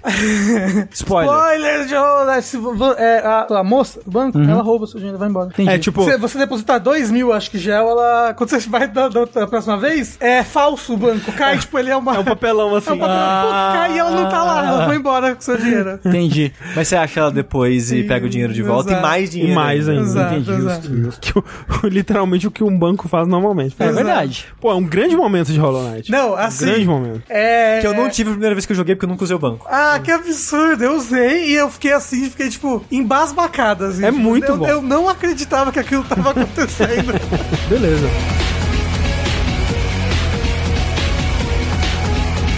Vamos mais ao nosso segundo bloco de notícias, Tengu. Nós temos aqui uma notícia de um artefato do passado. Vocês vocês se lembram do Google Stadia? Não, curioso, né? Esse nome, ele, ele me traz uma lembrança, mas eu não sei exatamente do que, assim. Não, assim, teve um período dos no- de nossas vidas que rolavam rumores de que, gente, o Google vai fazer alguma coisa com videogames. é, não, vai- vai ser tipo igual a Microsoft quando entrou no mercado, sabe? Vai ser um, a, a quarta e grande empresa, sabe? É. Se tem uma empresa que pode adentrar no, no Exato. mercado dos videogames a esse momento é que o tem a, Google. a, a ca- cafunfa, é isso fala? A Cafunfa. que tem a isso. bu- bufan, buf- não sei, A Busanfa. busanfa, é umas palavras complicadas. né? né? Bufunfa né, também. Bufunfa. Pra fazer isso é o Google, né? É, pois é. Inclusive, a gente tem um amigo, não vou citar nomes, mas começa com K e termina com Raine, que comprou o Stage. Assim, comprou o controle, né? Que é comprar o Stage, né? É, bom, é, de fato. É, é, o que a gente não esperava era que a empresa da desistência iria desistir. É verdade. Que eu fundei uma empresa. É que, o, pra quem não sabe, a, a Google ela desiste de tudo muito rápido se não der é, retorno imediato. E um g- retorno grande, inclusive. Tem um site que é até o cemitério do Google. Ah, que bom. tem, tipo, todos os produtos que ela matou, assim, e. e- O tempo de- o- quanto tempo e tal. É, porque o Stadia, eu não sei quando que lançou agora, mas ano passado, né, em setembro, Uhum. eles anunciaram que eles iam encerrar o serviço e fizeram até de uma forma ok, né, porque eles deram ou estão no processo de dar refund pra tudo que foi comprado, né, tanto o hardware quanto os jogos, né, Uhum. e Isso é tal. interessante. e aí é eu. mínimo, eu acho. É, porém, não avisaram os devs, né? É bom, é. é. Caralho. Aí, aí, aí eu trago uma pergunta. Eu trago uma pergunta pra vocês. Quem é Phil Harrison? Quem é? Quem é? Pro faminto, Ah, é o cheiro de churrasco. Hum. Não, ó, o- Pro sedento, é uma miragem de oásis. Entendeu? pra mim, o Phil Harris é o dedo de merdas da Então. indústria do videogame. Se no mundo não tem haters do Phil Harrison, é porque eu morri. Qual é o que que, o que que essa praga bíblica, o que que essa nuvem de gafanhotos fez dessa vez? Eu eu só queria colocar ele uma timeline dos empregos dele, tem Por favor, por favor. Phil Harris estava na Harrison. Sony. O Phil Harrison estava na Sony no PS3, no auge da soberba de sua época. É no lançamento do PS3. No lançamento. do Play 3. Foi péssimo. A Sony levou muito tempo pra reverter a imagem que ela teve do lançamento até o final do PS3. Ele fez duas, duas coisas muito notáveis, muito interessantes nessa época, que é primeiro, primeiro, ele diz que o Six Axis era um sistema muito inteligente e elegante, certo? Muito. E- E, Segundo- original, E inclusive. original. Segundo, falou que Rumble era coisa do passado. Co- coisa do passado. É, porque não sei se o pessoal, né, jo- jovem aqui, né, do que tá assistindo, É. mas ah, o, o controle do PlayStation ia vir só com o detector de movimento, né, controle de movimento, assim, Sim. sem Rumble, Sem porque era rumble. É, uma coisa do passado, ninguém mais precisa disso. Ah, Às vezes o jovem, na verdade, nem sabe que existiu um momento que os controles não vibravam. é. E né? tinha o fio. E se você quis- queria que seu controle vibrasse, o do Nintendo 64, tinha que comprar um vibrador à parte que encaixava no controle. verdade, é Pois é. Daí ele saiu. Mas saiu da Sony. Ok, beleza, vou pra onde? Microsoft. Tá envolvido no quê? No lançamento do Xbox One. Parabéns. Meu Deus. Palmas, Parabéns. palmas, palmas. Que foi aquela delícia, aquela maravilha, que os primeiros anúncios, né, as primeiras aparições foram tão positivas que ninguém queria encostar naquele videogame. É, lembrando que até a Sony aloprou o Xbox fazendo o tutorial de como emprestar jogos, né? Nossa. Porque como a gente comentou antes nesse podcast, essa coisa de ficar sempre online é uma merda. E a princípio, quando o Xbox One foi anunciado, ele seria teoricamente uma experiência pra você jogar, pra ele estar sempre conectado. E muita gente reclamou, por motivos que a gente já também comentou. E ele, né, ia ser um, um- um centro de entretenimento Sim. primeiro e um console ali em Exato, segundo plano, é. né? Ele ia ser o bebedouro, bebedouro? Bebedouro do futuro. Do water escritório. cooler. Aham. É o water cooler. Se- Uma uma pessoa do Microsoft falou isso. E o Phil Harrison também, ele foi um executivo na Atari na época do lançamento do boné com fone de ouvido. Mentira. Mas ele foi. Por um segundo eu acreditei. é. Mas ele trabalhou na Atari, sim. Ele trabalhou na Atari também. Ele, trabalhou, ele, ele teve em alguns lugares. E, Ele assim, era controlador de tráfego aéreo em setembro de 2001, sabe um, disso? Ele era. ele era. É, ele tinha entrado pra uma turminha chamada Talibã. É, Não, exatamente. porque tá- esses daí se deram bem, né? né? E aí ele foi pro. É, ele, ele era o, o presidente da parte de jogos do Google. Uhum. E, Ou vice-presidente, não lembro agora exatamente É. qual dos dois. e, né, todo mundo. O Stage, né? Durou dois anos. Foi aquele Durou tudo sucesso. isso? Foi dois É. anos. Mas né. parece que o Stage lançou há 70 anos atrás. Não, acho que. acho- Se não me engano, foram dois anos, por volta de dois anos. Né? E aí, e aí? E aí?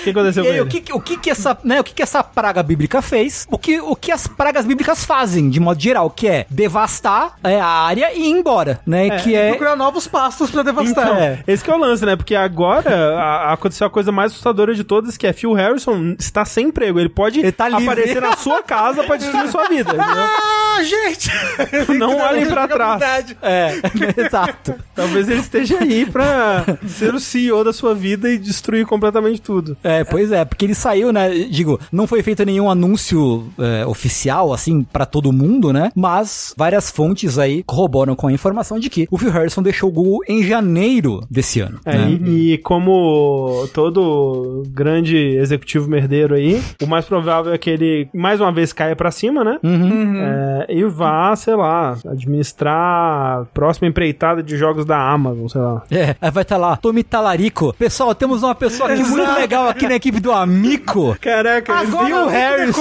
decola. ele veio salvar o amigo. Vamos lá, Eu, galera. porra, eu quero acreditar Por, por nisso. favor, vai pra lá. Na Sony já basta de Ryan desgraçando tudo. Porra, se ele, vai, se ele vai pra Sony, se Imagina se ele acabou. volta pra Sony. Acabou, acabou pra Sony. Não, é, é, eu realmente acho que é assim, é modo alerta total pra ver pra onde esse cara vai. Porque é um perigo. É, acionem os snipers, se ele pa- passar na rua, senta o dedo, porque não tem jeito, não tem jeito. Novo CEO do, Do Twitter. Twitter, caralho.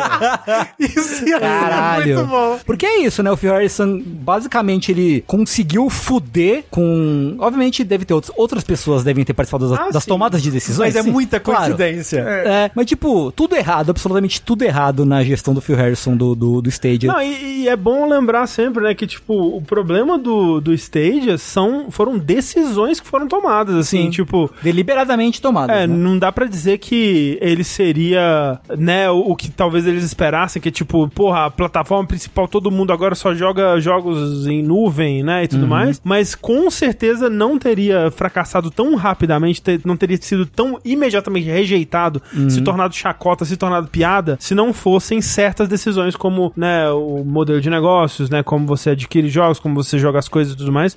Tipo, não faz nenhum sentido você cobrar o mesmo preço de um jogo físico por um jogo que você vai estar alugando o vídeo dele, sabe? Exato. É tipo, pode até fazer sentido de uma forma prática, porque você vai estar acessando o jogo da mesma forma, mas é, é muito difícil superar a barreira mental que isso tem, assim, sabe? Não, e assim, e hoje em dia com o Game Pass, você acaba com o Stadia. Né? Exato. Mesmo, mesmo, nossa, o que? Ele fez um sucessinho. O, o- o Game Pass faz isso e muito mais. Sim. Sabe? Um serviço, um modelo de negócio muito mais Que é o que interessante pro consumidor. quando o Stadia foi anunciado, é o que a gente falava. Tipo, É, tem porque- que ser. tipo, na época, na época o Game Pass não tinha cloud ainda, né? Então, tem que ser tipo um Game Pass com, na nuvem, Uhum. Tem né? que ser um Netflix. Tem que ser o Netflix do, do- do Google aí. Uhum. Sim. E não foi. Enfim, muita atenção aí para nosso amigo Phil Harrison. Então, adeus, seu verme desgraçado. Caralho. Não volte nunca mais. Eu, vai- É meu epitáfio. É assim, seria bom se ele fosse pra outra indústria, né? Porra, seria bom. Indústria armamentista, que tal?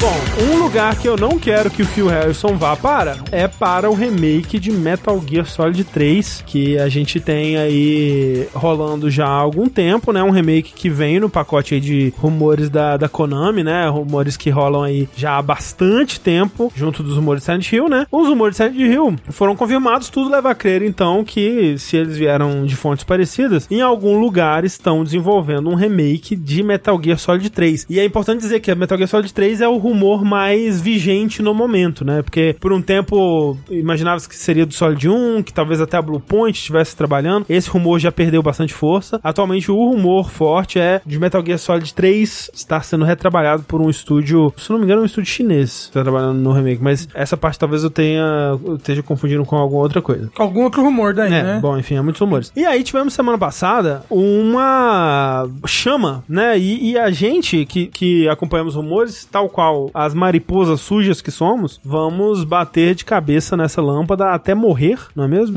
E o que foi dessa vez, né? A Donna Burke, que é uma cantora de, de músicas de Metal Gear, né? Ela, acho que a primeira música que ela cantou foi justamente a Snake Eater, mas, né, ela é, cantou música do Peace Walker, cantou música do 4, cantou música do 5, do, do, né, do Phantom Pain, do, do Caralho 4. E ela apareceu com uma foto falando assim, nossa, que legal trabalhar com essas pessoas aqui e tudo mais, né? Que, que maneiro. E aí postou umas fotos dela num estúdio, assim, com as pessoas. E no, nessa foto, na mesa, tinha uma partitura, né? Um papel com coisas impressas ali. O pessoal do Twitter deu um enhance, né? Não é possível. Falou assim pra, pra, pro computador: enhance computador. Aham. E tava a letra de Snake Eater lá. Caralho. É, Depois ela posta até a foto, né, com a partitura fechadinha, É. assim, escrito Snake Eater. né? Com o. Um desenho do Snake. Um, é, um- acho que é um desenho da raposinha, ou alguma coisa assim. ou a fo- raposinha do Fox Sound. Alguma coisa, mas escrito Snake Eater, né? E aí, pô, confirmado. A Exato. Dona confirmado. Buck está regravando Snake Eater para o remake de Metal Gear Solid 3. Às vezes é um Vai CD rolar. só, né? A gente não, não dá pra saber. Então, aí que tá. O pessoal envolvido, né, a Donna Burke e o diretor que tava trabalhando nisso, retuitaram, né, os rumores, responderam aos rumores, dizendo que não, não é um remake de Metal Gear Solid 6 que eles estão trabalhando. Eles estão só gravando um, um disco com a Donna Burke, que vai ter músicas de videogames e eles estão fazendo é, covers e novas versões e arranjos de músicas famosas de videogames e é- é isso. Impossível, não é? É o tipo de coisa que acontece, né? Não, o tipo total. de coisa que se É, faz. sim. Total, é, é, Tipo, né, algo que ela estaria trabalhando, é algo que, dependendo, né, tipo, ah, a gente vai fazer uma versão mais jazz, sei lá, de, de Snake Eater, né? Normal é, regravar. E é o mais provável que seja. Ou é isso, o que eles diriam? Bom, assim, isso é alguém que tá, está escondendo algo, diria. Com certeza, você acha que eles vão falar, não, é verdade, vocês nos pegaram. né? Ah, Puxa vida. Poxa, estamos realmente Cadê, trabalhando. cadê seu chapéuzinho, André, de alumínio? Eles poderiam não falar nada. que daria mais credibilidade. Que agora tá todo mundo, ah, realmente faz sentido essa desculpa esfarrapada e fajuta que vocês deram Ai, ai, ai. do álbum. Faz muito sentido, não é mesmo? verdade. Porque se eles ficassem em silêncio, todo mundo, pô, aí, aí realmente. Então agora eles estão, tipo, com o cu na mão, tentando se justificar. E na verdade eu acho que é só um disco mesmo. mas Eu, eu gosto de colocar fogo na- na- no rumor, mas. né? Colocar fogo na fogueira. É, assim, o- uma coisa não, não anula a outra também, né? Ah, não, não. É, eu, eu não sei se teriam que regravar a versão da Metal Gear Solid 3, não sei. Pra um talvez. remake? Pra um remake. Você acha que a qualidade Tá. do, do que tem no CD do Play 2 ali. Talvez eles não tenham mais o, o Raw, sabe? Perder a fita, né? O Ah, original. ah, sim, tem. Essa música saiu em, em- em qualidade de CD já, em, sei lá, trilha sonora. Qualidade disso. Hoje em dia E FLAC. né? é Blu-ray. Os jovens usam É verdade, nos seus, nos é seus verdade. Discmans. Exato. É, Seus tal- Blu-ray talvez eles estão mans. querendo gravar com outro arranjo Talvez. pro jogo novo. É, sim. É verdade. Um rock samba, né? É, É a Bi. Isso. Sambô e Snake Eater. Pode crer, né, Sulfo? Não é ela que canta Snake Eater originalmente, é aquela Cynthia Harrow, não é? É verdade, pô, bom, bem observado. Pô, agora confirmou o remake, né? É. Não Então tem é jeito. Isso mesmo. É. É, você tem razão. Pô, eu tinha confundido. Realmente ela. Talvez a, a Dona Buck então começou no. Do Peace Walker pra frente, não opinião no, no 3, como eu tinha dito, e dado a desinformação aqui, enfim. Fato é que. Remake, né? Tá Remake confirmado. confirmado. Ih, Exatamente. É Esse é o fato. Isso, isso. Não ter o Kojima nesse suposto remake pode dar muito ruim. Não necessariamente. O jogo tá Foi um pronto, por um, O né? jogo tá pronto, é. Assim, dito isso, eu- uma coisa que eu gosto em remakes é quando eles se aproveitam do fato de ser um remake pra reimaginar partes do jogo, os ga- é, parte do game design do jogo pra hoje em dia também, sabe? Ah, não, total, mas isso eu também não acho que é, tão importante a presença do Kojima. É, né? tipo, Ah, Você vai não, falar, não, de ah, fato, de fato. O remake do Resident Evil 2 não tinha o. Shinji O- o Mikami. Kamiya. Uhum. Não tinha o Kamiya. Ah, vai ser horrível? Não, Ops! de fato. É. Mas assim, é, é, Mas e se for um remake covarde? Ah, mas Sim. não é da Blue Point, né? Você não sabe? A gente não sabe. Você não A sabe, gente- Sushi. é. De fato, você me pegou agora. Assim, o pessoal tá conseguindo fazer bons remakes atualmente. Eu tô surpreso, na verdade. Sim, sim. Tá, tá uma leva boa de remake, de fato. Verdade.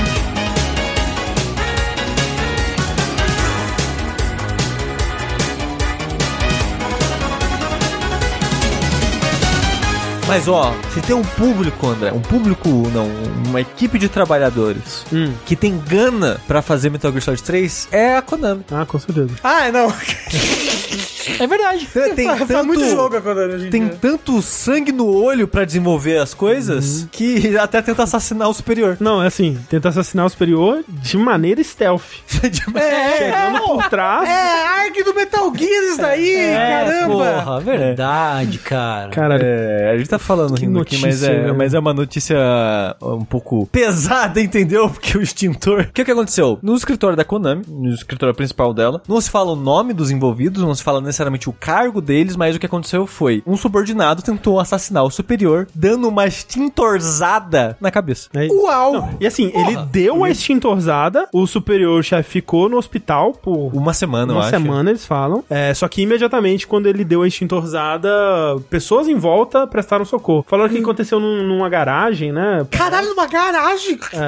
É, che- chegou na. na- Cê- ele cê- foi realmente cê no não quer que stealth? ninguém te veja, ué. Não, de fato. Ele você pensou. tem um ponto. É, mas- ué. Mas o foda é, a, histó- a história, na verdade, é péssima. Apesar de a gente estar tá, tá falando de maneira jocosa aqui. Porque o que aconteceu? A pessoa que atacou, ela alega que o superior abusava, não, não entra em detalhes, mas ele era um chefe abusivo em direção É, e- f- com ci- ele. Eles citam abuso de poder, mas ao mesmo tempo, mesmo eh, na matéria, não, a- o Não elabora, acusado né? não elabora, não cita exemplos. Exato. E tem história. Não tem história, né? Mas ali há dois anos vai no RH, reclama do chefe dele. O Caramba. RH fala, não tá fazendo nada, ele não tá fazendo nada de errado, e o cara não aguentou mais depois desse tempo todo. Então, mas o que eu li na matéria é, ele foi eh, reportar o caso em 2020, reportou pro RH, a RH investigou, ou investigou, né? Falou que não tinha nada de errado acontecendo. E aí, pra aplacar a reclamação do cara, mudou ele de equipe. De né? setor, é. De setor, mudou ele de setor. E agora, três anos depois, ele tentou matar o cara. E tipo, Às vezes o instituto era o que é muito pesado. aconteceu? Mas de alguma forma, talvez o cara ainda é superior dele, talvez ele voltou. Ah, mas é que se Ah, às vezes ele mudou... guardou ranço. Se mudou de, de, de setor por conta disso, imagina-se que ele foi trabalhar com outras pessoas, né? É, pra, né, se o RH fez essa Ah. mudança... E aí realmente Vai é saber, né? muito esquisito essa história. Um dia eu gostaria de, de saber. Deve- é- Essa- a história completa, saber o que aconteceu. Na verdade, era tudo mercado de ação, né? Fazendo compra Hum, Exato. igual o, o coisa lá do É Sonic. tomada hostil, né? Isso. Isso com o extintor.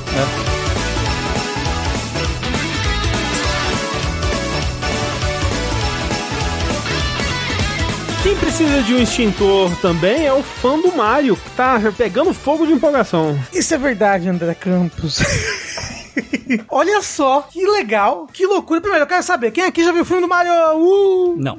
é Só você. Não. Eu, que- eu quero ver, mas. Eu quero ver não vi também. ainda. É, eu não vou pagar dinheiro pra ver esse filme. Uh, porra, não, calma aí. Como assim não vai pagar dinheiro pra ver esse filme? Eu não vou, ué. Nossa, tadinha da Nintendo e da Illumination. Precisam tanto do nosso dinheiro. Ainda mais gente. depois dessa notícia. Gente, pô, gente, é o filme do Mario, do Su- Super Mario Bros. Rafa, o eu- filme, eu não The tenho- Movie, The Game. Eu não tenho apego pelo Mario. Que Eu Mario? achei que você tinha pego por mim, pelo menos. De qualquer maneira, lançou aí recentemente o filme do Mario. E a notícia é: bilheteria pra caceta. Já deu meio bilhão de dólares, né? De bilheteria e não lançou no Japão ainda. Só vai lançar no Japão agora no final de abril. Ó, disse aqui, ó, 678 milhões de dólares de bilheteria, dos quais 330 mil são internacionais. E no segundo fim de semana do filme, ele teve uma queda de apenas 28%, o que aparentemente é incrível. É bem. É porque geralmente cai muito, né? Na É. segunda semana. Exato. O pessoal já tá achando que vai ser a, a- a maior bilheteria do ano, Ele- sabe? Que, ele- vai, que vai chegar a um bilhão de bilheteria, assim. Já saiu na China? Então, não sei, talvez ainda não. É, porque quando Porque saiu na assim- China, rapaz. Porque, assim, se- não sei se você lembra, porque tava falando, na matéria fala os outros filmes que deram t- Aham. tanta bilheteria assim. Aham. Apesar de que ele já é a maior bilheteria de videogames, não? De filme de É videogames. a maior bilheteria de videogames. Se você sabe os outros filmes que são maiores bilheterias de videogame, não diga, porque eu tenho a lista aqui, eu quero. Ah, tá, eu ok, quero ok, ok. falar É sobre porque eu ela. ia falar que um- um deles é ele, é ele é uma maior bilheteria por conta de um certo país aí, Uhum, né? Porque ele não foi tão bem assim em outros países. Ó, o supostamente safado aqui no chat falou que não saiu na China nem no Japão ainda. É porque eles falaram, né, tipo, ah, 678 milhões, dos quais 330 são internacionais, então, tipo, a maior parte ainda é, é Estados Unidos, né? É, o que realmente, quando sair na China, principalmente, Não é. É, há assim- potencial de, né, de ser, isso- essa, esse- essa proporção ser invertida aí. Eu já assisti no Fora da Caixa, próximo que, aí, que a gente for gravar, vou falar sobre ele, mas eu quero ver de novo. Nossa, eu quero muito ver ele de novo. Quero ver ele em todas as línguas que eu puder ver. A dublagem, e muito legal esse negócio de dublar. Quem diria, né? Assim, eu quero ver ver em inglês muito por causa do Jack Black, mas eu vi em português e foi bem, foi bem divertido. E quero ver Dungeons and Dragons de novo também. Fica pro próximo. mas É muito bom Dungeons and Dragons, muito É, bom. mas bom mesmo. Mas olha só, então, Super Mario Bros. O filme é o filme mais lucrativo de adaptação de videogames da história no momento. Vocês têm alguma noção, assim, top 5? Qual- quais filmes vocês acham? Vamos lá, top 10. Quais filmes vocês acham que estão no top 10? top De é é videogame, só tem 10 filmes de videogame. Tá, vamos lá, top 5 então. Vamos Tá lá, bom. top 5. Mais fácil de. Preciso lembrar os filmes de videogame que existem, né? Eu acho que Resident Evil e Silent Hill vão estar altos. Silent Hill não tá no top 10. Silent Hill Não. merecia, hein? Bem mais do que Resident Ah. Evil. Segundo lugar, Warcraft. Warcraft em segundo Eu lugar. diria É. que é Musou vai estar por aí. Musou. Almoçou? Almoçou? Não foi o. Tem o filme de Dynasty Legend- Warriors. É, não foi o filme de Dynasty Warriors? Tem É. o filme de Dana Shore, sim, Então, imagina que... Musou. ele- É, sim. Ok. Nossa, não Nem- sei não sei, tá no top 10. Não, não Ok. sabia. Não sabia, a gente falou aqui no, ver- no Fora da Caixa. Não, não, eu, eu sabia que existia, mas eu Não- não achei, lembrava. su- achei surpreendente você achar que ele estaria. É, não, saiu na China, né? É, que- é- é que eu sei os top 3, então eu não vou falar, mas... tá. Mas acho que o Warcraft vai estar lá em cima porque eu lembro que ele fez muito dinheiro. Aham. Mas você lembra Warcraft é por que- está no top 5, sim. É, Ok, Você justo. lembra por que que ele fez muito dinheiro? Era, era ele que eu tava falando. China. Exatamente. Que saiu na porque- China.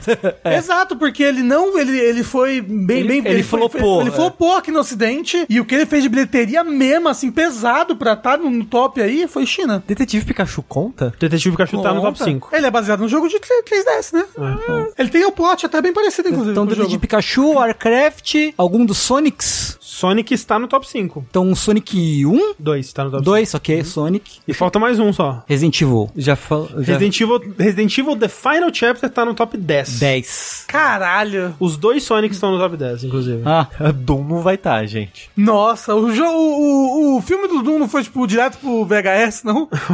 Não, mas foi. qual é, bem- o- qual é o último? Ó, vamos lá então. O top 10 aqui de trás pra frente, tá? Ah. Em décimo, Resident Evil The Final Chapter. Aham. Em nono, Sonic the Hedgehog. Em oitavo, Prince of Persia The Sands of Time. Caralho. Eu gostei, Em né? sétimo, The Angry Birds Movie. Justo. Em sexto, Uncharted. Não sabia que Uncharted, tinha feito tanto dinheiro. Tá aí, né? Caralho. Em quinto, Sonic the Hedgehog 2. Em quarto, esse daí é, é só porque tem o The Rock. Rampage. Que é aquele do The Rock com os bichos gigantes. Ah! Sim, sim, do, do, do macaco, Godzilla Macaco, e isso. outra coisa. É, não tem Godzilla, mas é assim. mas um- os bichos, os bichos É, tem, gigantes. tem um lagarto, não tem um lagarto? Tem um lagarto, mas não é o Godzilla, né? Ah, então, é um, é um Godzilla, Tem um entendeu? Godzilla, ok. é, em terceiro, Pokémon Detetive Pikachu. Em segundo, Warcraft. E em primeiro, Super Mario. E Super Mario, como a gente falou, nem lançou direito ainda nos É lugares tudo. verdade, é verdade. Incrível, tá aí. Tá aí, né? Parabéns pro Mario. Parabéns pro Mario. Oh, muito bonito, filho. Eu quero falar de- de- dele no Fora da Caixa, do bem e do mal, das coisas boas e ruins dele, mas eu tô tipo. Ih, não pode Bem falar das animado coisas pra ruins, falar. não, porque senão a internet xinga. Ah,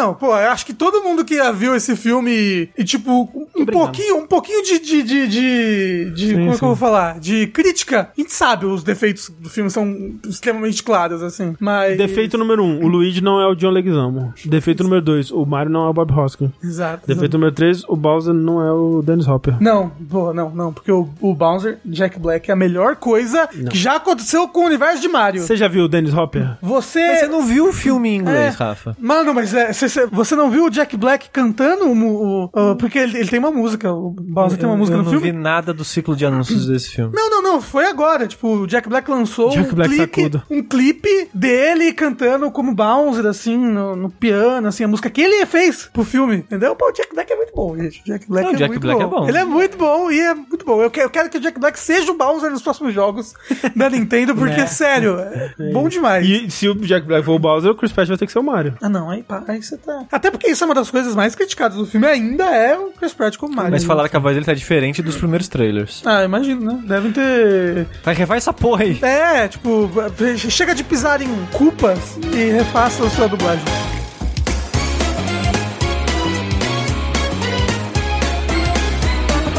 Essas são as nossas notícias de hoje, então vamos lá para mais perguntinhas dos ouvintes aqui. Sushi, lê a perguntinha do Dário pra gente. Ele diz o seguinte: Olá, jogabilideiros. Eu não faço ideia se alguém já perguntou isso aqui no Vértice, mas é algo que não sai da minha cabeça e não custa tentar. Após zerar Elden Ring e Resident Evil 4 Remake, ambos fazem parte de franquias que eu amo. Pensei comigo mesmo: que jogão! Mas acho que depois dele a franquia já pode descansar, que eu tô satisfeito. Vocês já tiveram essa sensação? Se sim, quais jogos ou franquias? Ah, qualquer uma, né? Ah, Dark Souls, com certeza. É. Nossa, Dark Souls 3 eu tava, pelo amor de Deus, para. Eu tava Hum. o. O Toad, pode crer. Ah, eu, eu, eu, eu não tenho muito disso, não. Porque eu gosto e aí, tipo, pô, se fizer mais, tá bom. Se não fizer, porque se fizer mais, tem quem goste, tem quem queira. Não, não sou eu que vou ditar Ah, não, as é, pessoas- se eu tô de, de saco As pessoas têm que cheio gostar do... que eu gosto e não gostar do que eu não gosto, pô. Quando a gente tá falando isso aqui, Rafa, a gente não tá falando das outras pessoas, a gente tá falando do que a gente quer. Ah, É, o que não eu entendi. quero é paz no mundo aos homens de boa vontade. É, e tipo, quando eu falo, nossa, tô de boa de Dark Souls depois de Dark Souls 3, é porque eu prefiro que eles peguem esse tempo e invistam em outra coisa. É. Se sair um Dark Souls 4, pode ser bom? Pode. Mas eu prefiro que eles vá fazer outra coisa. Sim, sim. A minha resposta pra todas as perguntas que mandam aqui no nas perguntas do Vértice é Assassin's Creed. Sempre a resposta é Assassin's Creed. Pô, Válido. a- acho maneiro, mas chegou uma época ali que precisava de um tempo e infelizmente eles deram um tempo, voltou pior, agora estão deram um voltou tempo pior. de... Ah, voltou Vo- pior. Não, voltou melhor do que o ponto em que eles pararam. Prefiro o Syndicate do que Origins. Não, Odyssey. você não prefere o Prefiro, Syndicate do que o prefiro. Origin. Que Prefiro. isso? Com certeza prefiro. Que é isso, mas o Bayek, de Legal, Munique, é legal, olha, ba- bacana. O Egito é legal, mas... É a mistura O do Egito Brasil é com legal, o Egito. mas não é Inglaterra na Revolução Industrial. Pô, tem, Exato. tem Karl Marx no Assassin's Creed Syndicate. Foda. É Foda. Que mais? Não sei agora. É isso, que doideira. COD, né? Call of Duty. É. Mas Resident Evil eu quero mais, manda mais remake. Exato. Por enquanto É, ele tá... então, Eu quero mais o eventos. lance é esse, né? O Resident E Evil quero não, 9 também. não chegou nesse ponto ainda. n- nesse momento. Mas será que no momento do 6, por exemplo, alguém. Você não tava com esse sentimento de. pra- Gente, chega de Resident Evil. Ah, p- ah, provavelmente. É, pra mim, normalmente, esse sentimento é quando eu sinto que tá indo pra um caminho que não tá me agradando. Ou, ou quando satura, ou É. quando a qualidade cai muito. E não, às vezes vem, vem junto, né? Ou- ou essas quando, duas coisas. quando sai muito frequente também, né? E o lance do Resident Evil é que, tipo, ele tá quase anual, tá? Mas pelo menos eles estão é, intercalando, pelo menos estavam, né? Intercalando, tipo, ah, os jogos, tipo, 7 e 8 com o remake, né? É, fo- fo- foi, tipo, foi o 7, o remake do 2, aí o Remake remake do do 3, três, aí o oito. 8 e o remake do 4. É, só Isso. que aí entre o, o, o 8 e o 4 teve um ano também, que não teve nada. Exato, que foi bom, né? Até porque Sim, eles, eles tomaram, né? Eles, não. Eles aparentemente ouviram bem o feedback sobre o remake do 3, né? Que foi bem negativo. É, foi, ma- foi, é, foi, foi morno, né? Quem alguém falou que, peraí, pra mim já chega de God of War, concordo. Concordo. Mas o lance do God of War pra mim é que eu não saí dele que nem o Dario falou, tipo, que jogão, é, e tal. Eu saí dele falando, tipo, ah, Ai, que triste. é isso, né? É que bom, coito descansa aí. interrompido. É, eu. O Elden Ring eu concordo que eu saí pensando, porra, que jogo legal, mas gigante, então eu saí cansado dele. É, eu também sei cansado. Mas é raro esse tipo de sentimento pra mim, de sair exausto de um jogo nesse, nesse ponto. Normalmente, quando eu saio de um jogo tipo, porra, que jogo maneiro, eu já fico, pô, daqui uns três anos e manda outro, dois anos, manda outro. Sabe o que que eu... O, ne- ó, o The Last of Us 2 não. The Last of Us 2 pra é um, mim, é- ele ele é o contrário. Porque quando eu saí do The Last of Us 1 eu falei, que jogo maneiro, não precisa de sequência. Quando saiu do Last of Us, ele falou: Não, agora eu preciso de um 3. Eu falei, "Não, três, porra. Agora, agora eu tenho, tenho história pra concluir. Vai ter, não vai ter um 3? Não disseram, né? Mas quem sabe. Mario. Qual Mario? Eu saí do Mario Odyssey, tipo, puta, tá bom já, né? Já deu. Nossa, pelo Já amor de deu Deus. o que tinha Mario que dar. Odyssey é uma revolução dos videogames. Quando saiu do Mario Odyssey, eu falei, meu Deus, me dá Mario Odyssey 2, 3, 4 e Sunshine 2. Tá aí.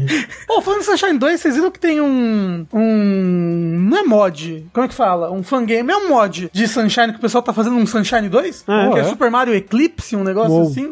E é tipo é uma continuação direta. Tipo, acabou as férias. Aí o Mario é preso de novo. Aí ele tem que lidar agora com os processos jurídicos. Exato, não, terrível. Não, é muito pior. Ele, ele, ele, ele passa mal no, no Havaí e, como lá é Estados Unidos, ele tem que pagar um milhão de, de dólares. Na ambulância. E aí você tem que, tipo, começar a vender metanfetamina pra, pra cobrir os custos. É verdade, né? ninguém conta pra Nintendo. Não É verdade. É verdade, não conta mesmo. Pa- Parece muito legal esse projeto do Super Mario Eclipse. É isso. Vamos lá então para os nossos finalmente. Eu quero que o Sushi compartilhe conosco um joguinho aí que ele tem jogado. Esse jogo, eu quero falar de um aspecto dele. Eu nem vou falar muito dele, porque eu não terminei ainda. Corta para. que é o Can of Wormholes, que é uma, uma lata de wormholes. Porque o jogo ele é muito engraçadinho, ele é um jogo de puzzle que você controla uma lata que dentro dela tem vários vermes, worms. Eu. Que você. É muito bizarro. Aí você cospe uns negócios que é tipo. É que você reveste uns outros vermes de fora, aí você controla esses vermes. É muito difícil explicar o jogo, ele tenta ser muito engraçadinho em muitos níveis, mas o resumo ele é: é um jogo de puzzle que você controla tipo uma minhoquinha do minigame da minhoquinha, que você. da cobrinha no caso. né? Santopeia. aham. É que você tá andando e ela vai deixando aquele rastro do caminho que você vai fazendo. Jogo da cobrinha. O Snake.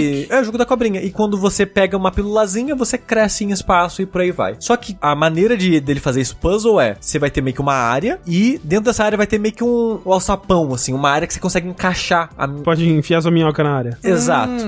E às vezes vai ser num formato específico. Às vezes não, sempre num formato específico. Então você tem que fazer a minhoquinha passar lá no formato certo pra ele encaixar. Aí você completa a fase. Certo. Só que é um jogo de puzzle, né? Então vai ter um milhão de coisas e mecânicas pra deixar isso mais complexo, de como você usar o crescimento da, da, da minhoquinha, Yay. de como fazer caminho, de ela. O, o mapinha que você tá, ela pode sair do mapinha. Se ela tiver pelo menos um espaço dos quadradinhos dela dentro do mapa, ela tá dentro do mapa ainda. Então tem muito puzzle que a solução é meio que você sair parcialmente, voltar por outro ângulo e tal. E o jogo, é, eu conheci ele por causa de um ouvinte que falou: Ah, você gosta do The Witness e você gosta do é, Monster Expedition, acho que, você vai, acho que você vai gostar desse jogo. E eu tava jogando ele, joguei tipo, sei lá, umas, acho que os dois primeiros mundos ou uma coisa assim. Joguei um bocado dele. Eu tava, nossa, por que, que essa pessoa comparou esse jogo com The Witness, né? Porque Monster Expedition, porque ele não parece ser. que Eu não quero dar spoilers, mas esses outros dois jogos de puzzle que eu comentei, eles são meio. Eles têm um jogo fora do jogo. Eles têm um, meio que um metagame dentro do próprio jogo que brinca com as mecânicas de puzzle do jogo. Hum. De você extrapolar essas mecânicas de formas criativas pra fora da situação específica que o jogo pede pra você. E eu tava, nossa, né? Estranho. Eu, agora onde eu tô no jogo, eu cheguei num ponto. Ah, entendi. Esse jogo ele brinca com a ideia de puzzle dele de uma maneiras muito criativas e muito interessantes. Mas eu não zerei o jogo, ele é um jogo muito difícil, porque eu tenho muita dificuldade em jogo de puzzle espacial. É, no sentido de que. Mas você gosta do so, soco, soco... Eu gosto, eu como é que é? gosto. Socoban? Socobond. Socobonde? É. Socobonde deve ser alguma outra É coisa. Socoban, né? Soco- Ah. é, Socobond é um outro jogo do pessoal do Monster Expedition, mas é. Isso não é, uma, uma- Socoban, um negócio é. funk? Isso, é isso. Socobond é funk, isso, exatamente. Mas a parada que eu quero falar desse jogo é, porque eu não- como eu não falei muito, eu não quero falar da estrutura dele e tal, e eu acho ele um jogo muito difícil, e aí entra no que eu queria falar dele. Ele tem um sistema de dica. É o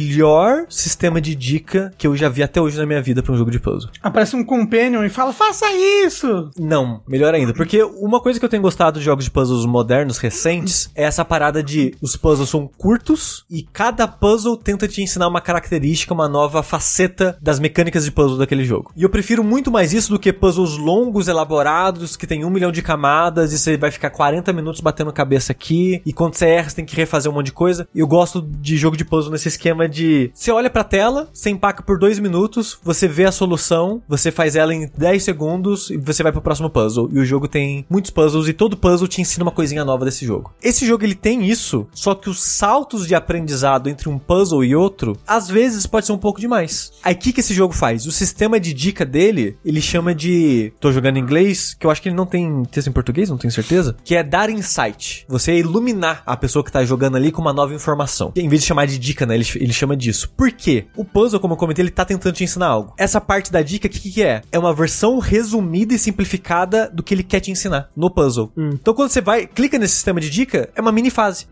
E quando você Hum. olha pra essa mini fase, como ela tá elaborada de uma forma simples, com as regras que você já conhece, você olha e você pensa, ah, eu posso fazer isso. E quando você resolve o mini puzzle, você aprende a mecânica que você precisava Ah, que interessante. Hum. puzzle pro puzzle normal. Quando você sai desse mini puzzle, que a, a tela ela transita imediatamente de um pro outro, você olha pro puzzle que você tava empacado e fala, puta que pariu, era só fazer isso. E eu achei isso genial. Porque assim, É Parece bem trabalhoso em questão de desenvolvimento, mas, tipo, pra muito caralho, legal. pra caralho, porque toda fase tem que ter uma mini fase com a mesma lógica, só que mais simples. Uhum. E eu achei isso muito foda, porque não é uma parada que vai te dar a resposta de imediato, que muito jogo de puzzle a dica é a resposta, ou a, ou resposta até metade, ou coisa do tipo. E aqui a pessoa foi lá e, não, beleza, vamos dar uma dica da lógica. Só que a gente não vai escrever isso na tela, a gente vai fazer você perceber sozinho essa dica. Eu achei isso tão foda, tão foda que tô achando o jogo legal, mas a melhor coisa do jogo pra mim é o sistema de dica dele. É muito foda, eu nunca vi isso sendo feito antes. Assim, de certa forma, The Witness faz isso, né? É,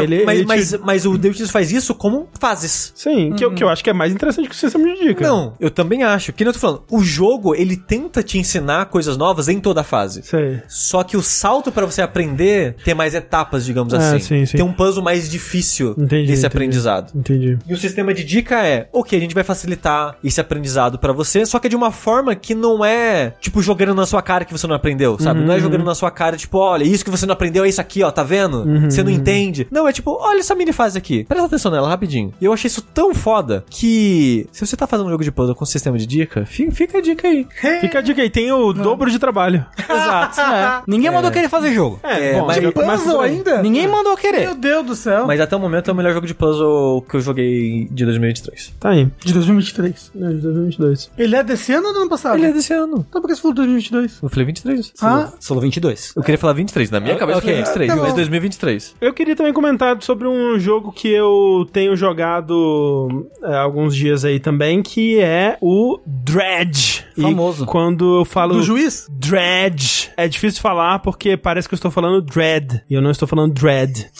parece o nome do, do juiz, né? Do Calban do Stallone. Mas, significa draga, não? É, de dragar, né? De, de coisa de. hum, Não é, não é daquele carro romano? Não, é de. Ah, draga? De, de, de- Como que fala? De você tirar coisas do fundo do mar. Dragar é? coisas do fundo do Existe mar. É. esse, esse verbo em português, dragar? sim. Caramba, que loucura. Eu vivendo e aprendendo. Isso. Que é tipo dragão, que chama atenção porque ele draga muita coisa ao mesmo É, tempo. exatamente. É, faz o- a pilha de. Eu aqui, aqui... Pô, Tesouro caralho, dele. realmente o tempo Procura- fez, fez letras, né? Ele Procura lá, sabe ué. É, exato. É, o jogo, é assim, é um jogo que eu tinha ouvido falar um bocado quando ele. Teve a demo dele, né? Num desses festivais aí da, da Steam. Ele chamou muita atenção porque ele parecia ser um jogo de pesca Hum. com elementos de terror. Você jogou alguma coisa dele, Steam? Não joguei ainda nada. E essa, essa ideia, né, de ser um jogo de pesca que mistura elementos de terror, já me era bem, É, bem curiosa, único, né? né? Bem, bem interessante. E eu fui ver de qual é que era. Só que é interessante, né? Porque eu, eu não tinha visto nada sobre o jogo, além da, da descrição de algumas pessoas, e eu imaginei um jogo, sei lá, na minha cabeça ele tinha, tipo, um gráfico de hum, Inscription, ele era em primeira pessoa, e aí, tipo, era tipo um, um Sega Bass Fishing, assim, que era tipo um jogo de pesca em primeira pessoa, só que assustador. E eu, É tipo "Caralho, que aquele coisa jogo do trenzinho chuchu lá. Tipo, é, eu pensei que era alguma coisa tipo assim, sabe? É que você tá, tipo, você joga, né, É. a isca na água, assim, quando você puxa, tipo, imposto de renda! É isso. Exato. O Auto Jump Scare. Ele não é nada do que eu, do que eu tava imaginando, né? Ele é um jogo visualmente é, low poly, né? Só que ele é quase um jogo de administração barra sobrevivência. Ele tem alguns elementos de, de jogos de, de você gerenciar um negócio ou um lugar ou os seus equipamentos, né? Pra fazer coisas com o dinheiro de que você adquiriu fazendo essas coisas, você adquire novos equipamentos pra fazer melhor essas coisas. Então, alguns elementos de jogos de sobrevivência, alguns elementos de jogos de gerenciamento, alguns elementos que me fizeram no começo ter um pouquinho de medo dele ser um roguelike ou alguma coisa assim, mas ele não é nenhuma dessas coisas. Ele não é exatamente um jogo de sobrevivência porque ele não tem, pelo menos até agora, né? Ele não tem um limite de tempo muito estabelecido, você não tem um limite de um, um- coisas pra gerenciar que vão causar a morte do seu personagem, né? Ele não tem uma, uma coisa de fome nem nada do tipo. E as mecânicas de, de gerenciamento também elas são bem é, leves, né? A pegada do jogo é a seguinte: você tá viajando com seu barquinho no mar, seu barquinho bate numa pedra, você perde seu, perde seu, seu pequeno barquinho e você acorda numa cidade pesqueira próxima e o Tom Nook dessa cidade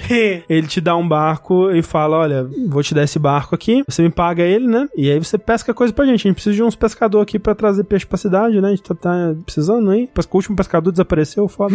Vai lá pescar, faz assim, faz essa boa pra gente. Só que cuidado, hein? Cuidado com a hora, porque aí fica de noite, né? Não, não sai de noite, não. Aí você fica ok. Aí você vai pescar, você pesca com os peixinhos. Quando você pesca os seus primeiros peixinhos, você tem um minigame que é um minigame de timing, basicamente, que vai, vai passar um cursor, o, o mais básico, né? Vai passar um cursor por um círculo e nesse círculo tem áreas verdes que você tem que apertar o botão enquanto o cursor passar por elas. Só que aí tem variações disso, tem é, para cada peixe vai ter um minigamezinho, uma variaçãozinha desse minigame diferente. É tipo um Elite Beat Agents, assim, um minigame, né? É uma coisa meio de ritmo, mas é super simples. É realmente Uhum. só pra você ter uma interação diferente ali. É, raramente é um desafio mesmo, só quando, tipo, ah, é um peixe especial, ou é um peixe mais raro, alguma coisa assim, aí vai ter um, um minigame um pouco mais difícil. E aí quando você pega o peixe, você descobre que ele tem um, um gerenciamento de inventário de Resident Evil. Ah, Olha aí, de Resident Evil 4, né? De Resident Evil 4, exato. Não quer dizer então que os peixes ocupam espaço pra caralho. É. Você ah, tem... peixe é grande, mas se você botar um peixe numa maleta. Você tem a, a visão de, do seu barco ali, do espaço do seu barco em quadradinhos. Os seus equipamentos do barco, eles ocupam espaço nesse quadradinho. Então, seus, suas varas de pesca, o motor do seu barco, a iluminação do seu barco, tudo isso ocupa esses quadradinhos. E no que sobra desses quadradinhos, você vai colocar tudo que você encontra nas suas jornadas pesqueiras, assim. E aí, cada peixe vai ter um formato específico. Ah, o, o peixinho mais simples lá, o, a, a cavala, vai ser dois quadradinhos um do lado do outro. Mas aí, o, sei lá, o robalo vai ser em L. E aí cada peixe vai ocupar um espaço diferente e você vai ter que encaixar eles no seu no seu inventário ali, junto com outras coisas. Você vai encontrar tesouros, você vai encontrar materiais, você vai encontrar pedaço de madeira, pedaço de sucata, pedaço de tecido e tudo isso você vai usar para conseguir dinheiro, que vai te ajudar a comprar novos equipamentos, um, é, motores melhor, vara de pesca melhor, iluminação melhor que para sair de noite você vai precisar de uma iluminação melhor para enxergar através dessa neblina, materiais para na doca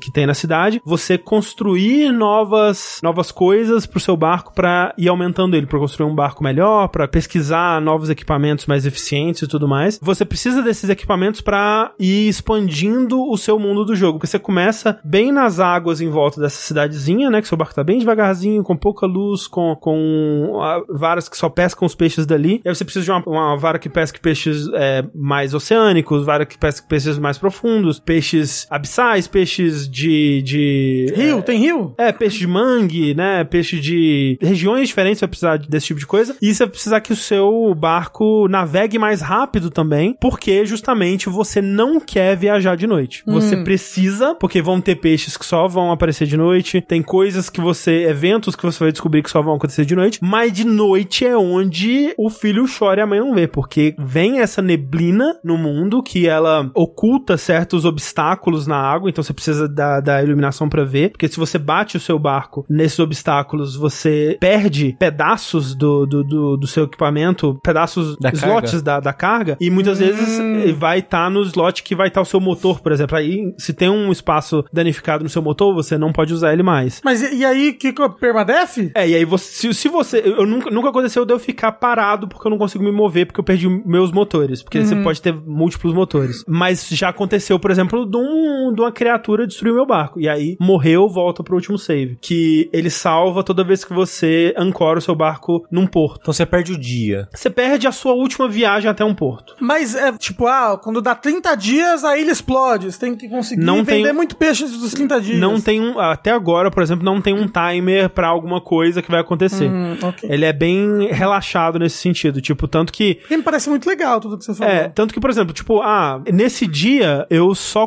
consegui ir até uma cidade longe. Uhum. E eu não consegui pescar nada, não consegui trabalhar na- na- nessas coisas que eu tô pesquisando e montando aqui. Tudo bem, sem nenhuma punição. Não tem. é, Vai no seu tempo. Tipo, eu passei três dias sem conseguir dinheiro nenhum. Não tem problema. Ah, não tem um fantasma de um É. passado seu. não, que e vem nem te não cobrar. tem, não tem nem tipo ah, um medidor de fome, que você precisa pescar porque você precisa sobreviver e tal. Até a, a, a dívida que você tem com o prefeito da, da primeira cidade é tipo, você paga no primeiro dia já. Que tipo, é só pra você ficar ali um tempinho pra você aprender um pouco daquela região ali, a conhecer os NPCs e tal. E aí você já tá indo pras próximas cidades. E aí você tem um mapa que você consegue ver que tem quatro regiões principais no mapa, mais essa central que é onde você começa. E o lance é você expandindo as habilidades do seu barco pra conseguir visitar essas regiões e fica uma coisa de exploração que até, tipo, lembram, não é Metroidvania, né, mas é, é aquela coisa de você vai conseguindo novas habilidades pra acessar áreas que você não podia antes com coisas que você consegue fazer agora. Então, tipo, ah, eu não conseguia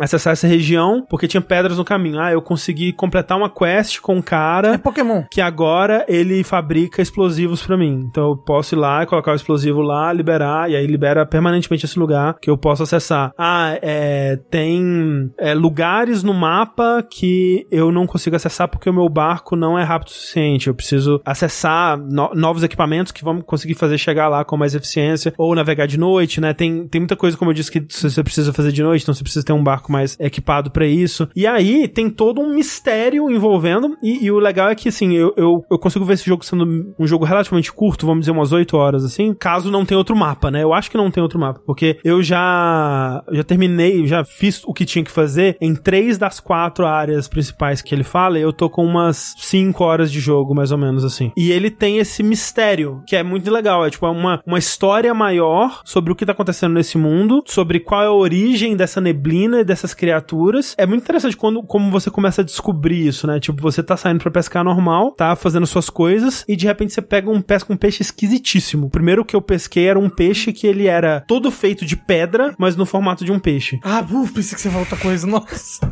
E aí você leva ele pro, pro peixeiro, né? Pro cara que você vende os peixes na cidade. E ele abre ele e tira de dentro dele um lenço, né? Um lenço chique, assim. E você encontra um cara que quer esse lenço, que sabe de onde veio esse lenço. E ele te passa informações sobre como pegar outros objetos relacionados a isso. E ele tem toda uma codificação de cores, assim. Quando sempre que tá falando sobre esse assunto, as coisas aparecem em roxo, né? Os itens aparecem com fundo roxo, texto roxo. As descrições das coisas são muito legais. Eles têm, ele tem uma coisa meio Lovecraftiana, assim, sem o racismo. Pô, é, mar, né? Oceano. deve- É, né, é. Faz todo sentido. Tipo, ele, ele, ele consegue passar muito Neblina. bem essa, essa, essa vibe da cidade pesqueira triste, sabe? Tipo, a vida da- das pessoas é, é mexer com peixe, fedor e aquela coisa meio, meio podre, assim, sabe? É o D- DLC do Bloodborne. É, é bem, é bem essa vibe em algumas cidades dele, assim. Pô, muito legal o jogo, hein? Tipo, e- ele ter essa coisa, essa historinha, esse mistério que você tá aos poucos descobrindo, você vai encontrando mensagens e você vai revelando, né, esse mistério aos poucos com mensagens, com esses NPCs que você vai encontrando e fazendo quests pra eles. Eles vão contando as histórias que eles conhecem desse mundo e você vai encontrando é, náufragos, né, é, navios afundados que, que tem partes desse mistério e você vai adquirindo habilidades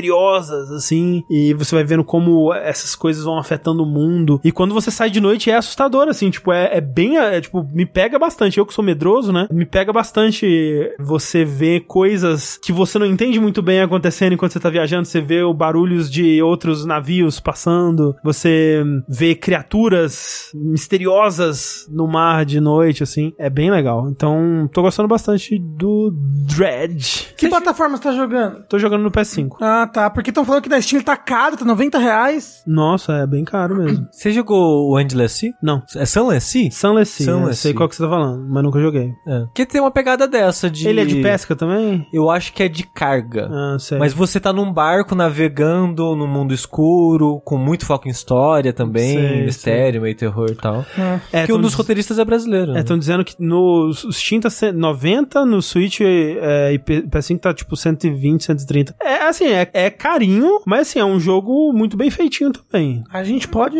esperar um pouquinho mais, Pode né? esperar, pode. Porque assim, eu achei, achei Sem bem. Achei bem interessante o que você falou. Eu gosto de- desse loop de gameplay de você Uhum, uhum. e tipo, incrementando os seus poderes que te ajudam a pegar mais coisas pra você você incrementar seus poderes pra te pegar mais É, coisa. então, é bem essa vibe. Eu, tipo um, um SteamWorld Dig 1, assim, sabe? Eu Hum. gosto desse tipo de coisa. Nossa, e o André falou tantos elementos de jogo pra 5 horas, parece que ele avança bem rápido. né? É, então, onde eu. É, exato. Onde eu tô, tem essas coisas, assim, né? Te- Talvez ele é, apresente mais coisas na frente, assim. Mas é, tipo, você tem vários caminhos, né, pra investir o seu dinheiro, sua- os seus recursos, assim. Tem muita coisa que eu ainda quero fazer pra melhorar, mas ser mais eficiente na minha pescaria. É isto.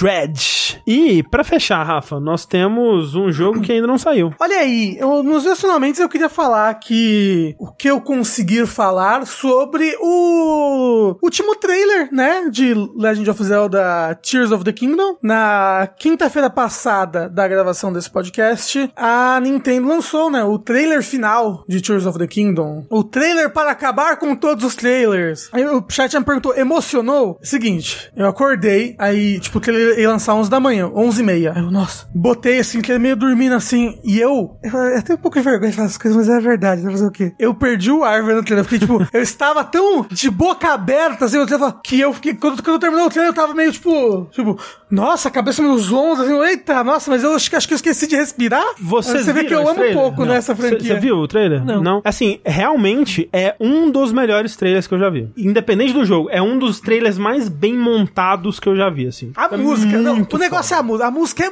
muito boa. É ele, muito ele, ele foda. tem um um saxofone como um instrumento principal, assim, que vai. Nossa, aquilo arrasa demais! Nossa, é muito bom a música desse trailer. Ah, e, e eu acho que assim, a Nintendo, ela. eu Acho que ela costuma fazer trailers ruins, na maioria dos casos, mas pra Zelda. Zelda, né? Eles mandam muito bem, né? Tipo, teve aquele do, do Breath of the Wild que, era, o- que a O tra- Zelda gritava. É o trailer de 2017, nossa, É. pra mim, a minha opinião de merda, era o melhor trailer de videogames aí. Talvez ainda seja, porque eu, aquele trailer eu fico, eu fico arrepiado inteiro toda vez que eu vejo ele. Não, e- esse, assim, é aquilo que a gente tava falando no. que a gente tava supondo, né? E que Uhum. eu acho que esse trailer ele deixa um pouco mais claro. É que, assim, o que Breath of the Wild não tinha de conteúdo, esse vai ter, né? Tipo, é aquilo. Breath of the Wild é, é um mundo, são mecânicas, são conceitos, mas pouco conteúdo único, né? De fato. No geral, assim, né? E esse, assim, o que ele- a variedade de coisas que eles mostraram nesse trailer é assustadora. Tipo, Não, ta- assim, talvez o- seja aquele caso, tipo, não, o jogo inteiro tá aí. Aham, mas é, é, eu acho que não, porque tem coisas do, do artbook vazado Hum. da edição de colecionador que não apareceu no trailer. Sim. E várias coisas do trailer que nem não, não tem no artbook, porque o artbook não, não tem muito spoiler. Aham. É, o negócio é que amanhã eu pretendo jogar, uh, terminar o, o segundo DLC do Breath of the Wild, e zerar ele em live. E antes que eu quero fazer uma análise aí, frame a frame desse trailer, porque eu já vi um milhão de coisas, teorias e tudo mais. Ele tem o, o Perry voltando no tempo. Você viu? Sim, A- sim, a- é, o inimigo rewind. j- joga a bola nele e ele faz a bola voltar no tempo pra acertar o inimigo. Exatamente, inclusive esse que ele praticamente É o Perry 2, finalmente, é aquele É meme do cientista. isso. Finalmente. O- E ele confirma praticamente esse trailer que a Zelda voltou no tempo. Ela É. está perdida no passado, em Uhum. algum lugar. E esse parece que vai ser um, um dos conceitos aí. E o Ah, Ganondorf gostoso? pô, Que, o- que, que é confirmado que é o. O Matt Mercer. O Matt Mercer, o, o- Como é que fala? O mestre? Fala. É, o DM, o, é, o, do- o mestre do Critical Role. É o mestre do Kid Crow que. Também ele- conhecido como Leon do Resident Evil 6. Exato. E ele, e ele ama o, o Ganondorf, então, tipo, porra, ele deve ter animado pra caramba. Ah, ah, eu não sei nem nem o que falar. Tipo, eles mostram tanta coisa legal e te- é tanta teoria que dá pra você mostrar. Mostra o- os champions atuais lutando junto com, com o Link. Mostra, tem uns champions que estão meio que faltando, assim, tipo, nossa, por que que o Sidon, nesse momento, tá com a coroa do pai dele? O que que aconteceu? Será que o pai dele morreu? Por que que não é o champion do Breath of the Wild que tá aqui? Por que que é o filho dele? Será que morreu? Por que que não mostra o champion dos Gorons em nenhum momento? N- Nem nas artworks, que eles mostraram as artworks, assim, tipo... Sim. Porque eles falaram que esse jogo vai ser, tipo, o que o Majora's Mask é pro Ocarina, né? Que ele vai ser mais sombrio, ele vai ser mais pesado. Então, será que vão ter esses, os- vão ser esses alguns dos temas, assim? Além da, da viagem no passado, você vai jogar com a Zelda no passado ou não? É só, só tipo, cutscenes que você vai poder interagir. E, tipo, que trailer lindo, assim. Assistam caso vocês não tenham e... Se você tá vendo aqui ao vivo amanhã, de tarde, eu vou fazer uma analisinha, mas se você tá ouvindo gravado, editado, citado, provavelmente vai estar no Jogabilidade TV. Com certeza vai estar, não. Né? É, lá o VOD, o cortadinho bonitinho. A gente vai ver frame a frame dessa loucura que vai ser Tears of the Kingdom. É, o que me. Pô, o que eu preciso te falar, desculpa. Hum. Mostra a população de Hyrule e, do- e as raças todas juntas Uhum. lutando contra o- os, os monstros, assim. co- Contra seja lá o que for. Eu gostei que mostraram mais ambientes reconhecíveis do mundo e eles estão bem diferentes, né? Exato, não, mo- mostrar tipo dungeons, praticamente, É, né? então, então, isso que eu ia falar, tipo,